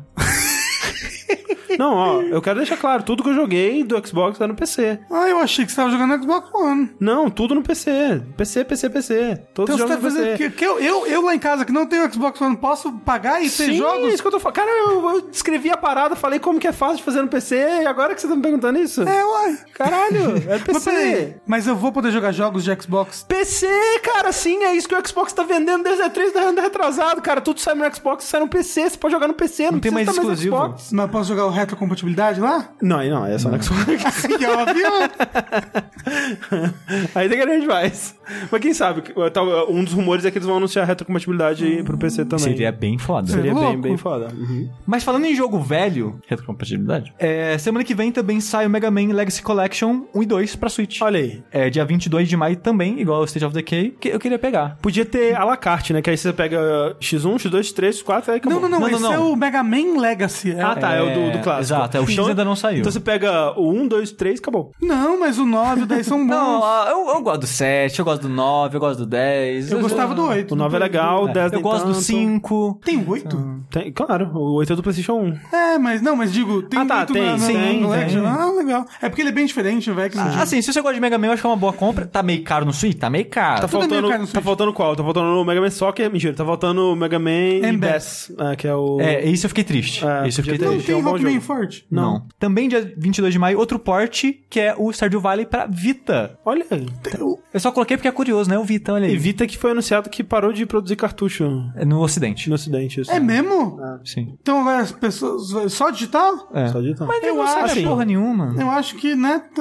matou, já matou, morreu, faz- matou. Já morreu, é. Não, é, não, esquece Vita, gente. Cara, Vita só serve pra Atlus e Nis América que lança 10 jogos de waifu por dia De naquela parada. É verdade. É. Também dia 22 de maio, pra Switch e PC, Runner 3. Run- Que é aquele Ah, Beat Trip. Que tem o dublador do Mario como personagem. Exato. Que é bem Sabia curioso. disso, mano? Tem o Charles Martinet como personagem. Ele, o velhinho, assim, correndo. Ele, ele, fala, ele E faz ele a dubla, voz? faz. É, dubla. Que loucura! É muito Aí vai ser demitido da Nintendo.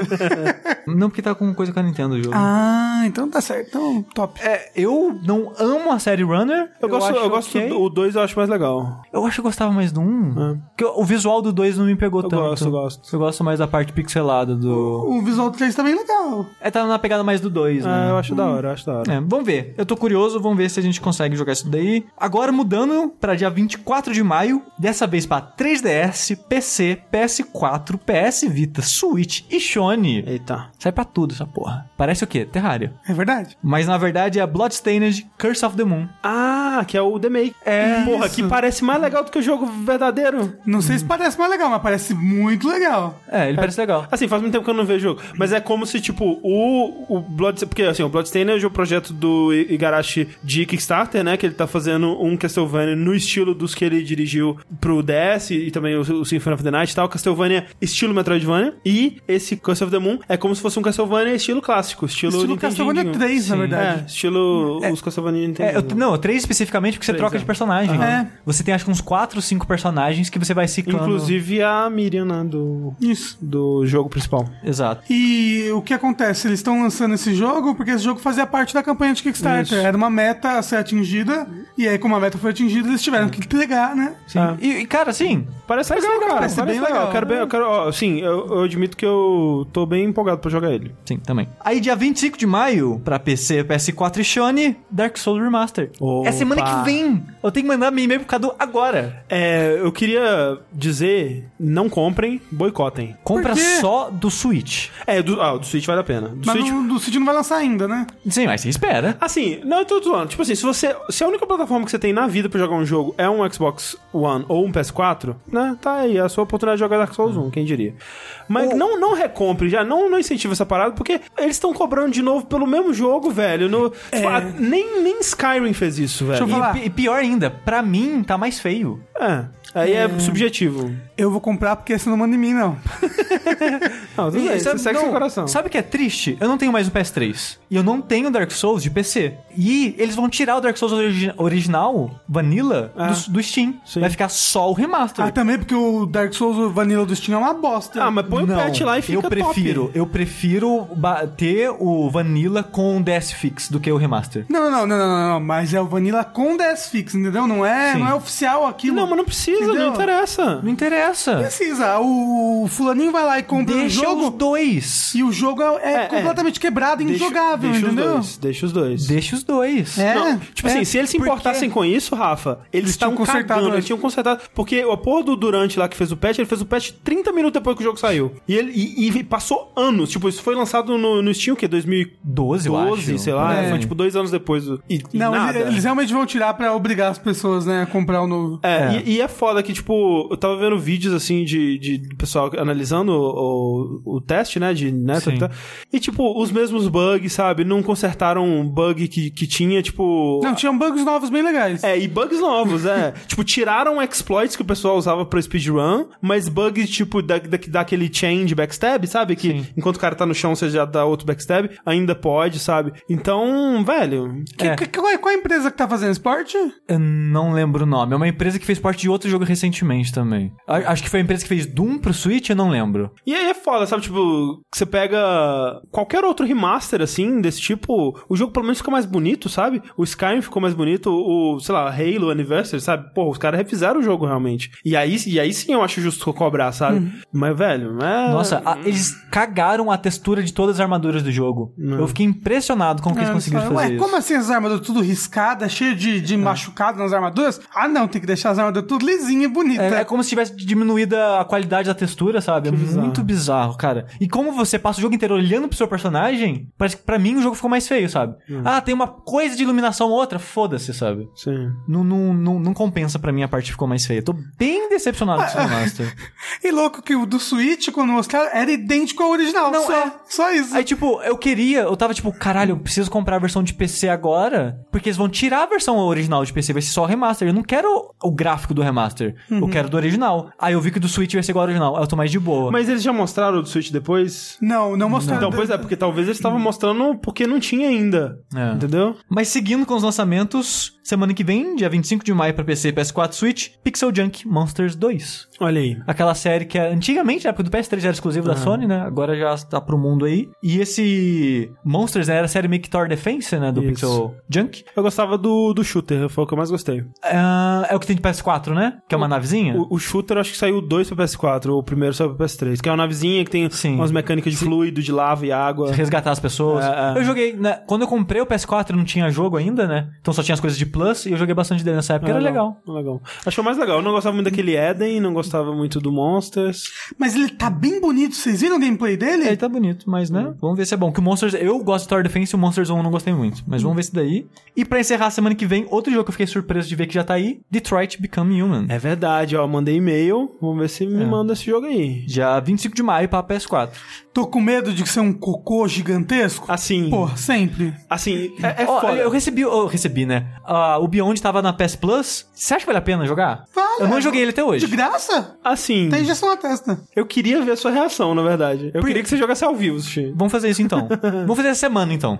Sabe o que que é engraçado? Eu tive uma excelente experiência com o Beyond. É mesmo? É, porque eu joguei multiplayer, eu joguei co-op com a minha prima. E, tipo, foi um momento super gostoso da gente jogando junto. Ele, E é uma cara, lembrança o muito gostosa o pelo Beyond, co-op, né? o- É, talvez. O Beyond, ele é um clássico jogo do David Cage, que ele tem muita coisa legal e aí da metade pra frente caga tudo. É assim, eu gosto do Heavy Rain, É, que caga tudo também. mas eu gosto. A experiência de modo geral, eu acho. É, o que caga Heavy. Rain é a covardia dele de não querer levar a história que ele tava pensando lá pra frente. Também tem isso. Mas o, o Beyond, ele tem ótimas cenas. Tipo, a cena da, da festa de aniversário, excelente. A cena da Joe de criança no... O começo dele é muito bom, né? o- as cenas dela criança, especialmente, eu acho muito boas, assim. Depois, como quando ela começa a virar militar e tipo, ah, meu Deus... Cara, é bizarro. É bizarro. E esse que é o meu medo com o Detroit, né? Que ele Ah, no a mão. final, todos os androides vão virar um mecha gigante. Não, mas o Detroit pelo menos tem. São várias historinhas, então, quem sabe, né? Mas, mas Heavy Rain também era e fica louco, né? Não, o, o, mas- o Fahrenheit também era historinha e no final você tava lutando Matrix no- na antena com o cara lá, né? É. Eu não sei. Porque olha só, tem um- uma das histórias. É, tipo, tem três, são três histórias. Um é um detetive, a outra é uma, tipo, empregada doméstica, né? Que tá começando a ficar ciente e tal. E a terceira é um androide que ele tá meio que lutando na revolução, assim, sabe? Não tem a Kara dos trailers? Eu acho que a cara é essa empregada. Tipo, eu acho que é esse que é o modelo dela, assim, enfim. Ah, eu achei que você ia jogar a historinha, acabou. Abandonou e vai pra outra historinha. Vai como Não, se fosse ela- vários ela- episódios de Black Mirror, É que nem- você jogou Heavy Rain? Sim. Então, é que nem Heavy Rain. Cada, cada cena é com um personagem Ah, e- não, e a não- história deles vão interligando. Isso me então. desanima. Eu achei que ia ser episódios, tipo, tipo como, eu falei, como se fosse episódios de Black Mirror. Cada um é uma historinha fechadinha e Assim, acabou. na verdade eu tô tirando da minha bunda, talvez seja isso que você tá falando. Eu tô imaginando que seja É. porque os outros jogos foram assim. Eu também tô imaginando que é isso, mas vamos descobrir dia 25 de maio. Vamos descobrir. E é isso, acabou os lançamentos. Enquanto o dia 25 de maio não chega para os nossos overlords machines nos dominarem e subjugarem, eu sou o André Campos. Eu sou o Darcy. Eu sou o Rafael Kina. E até a próxima. Tchau, tchau.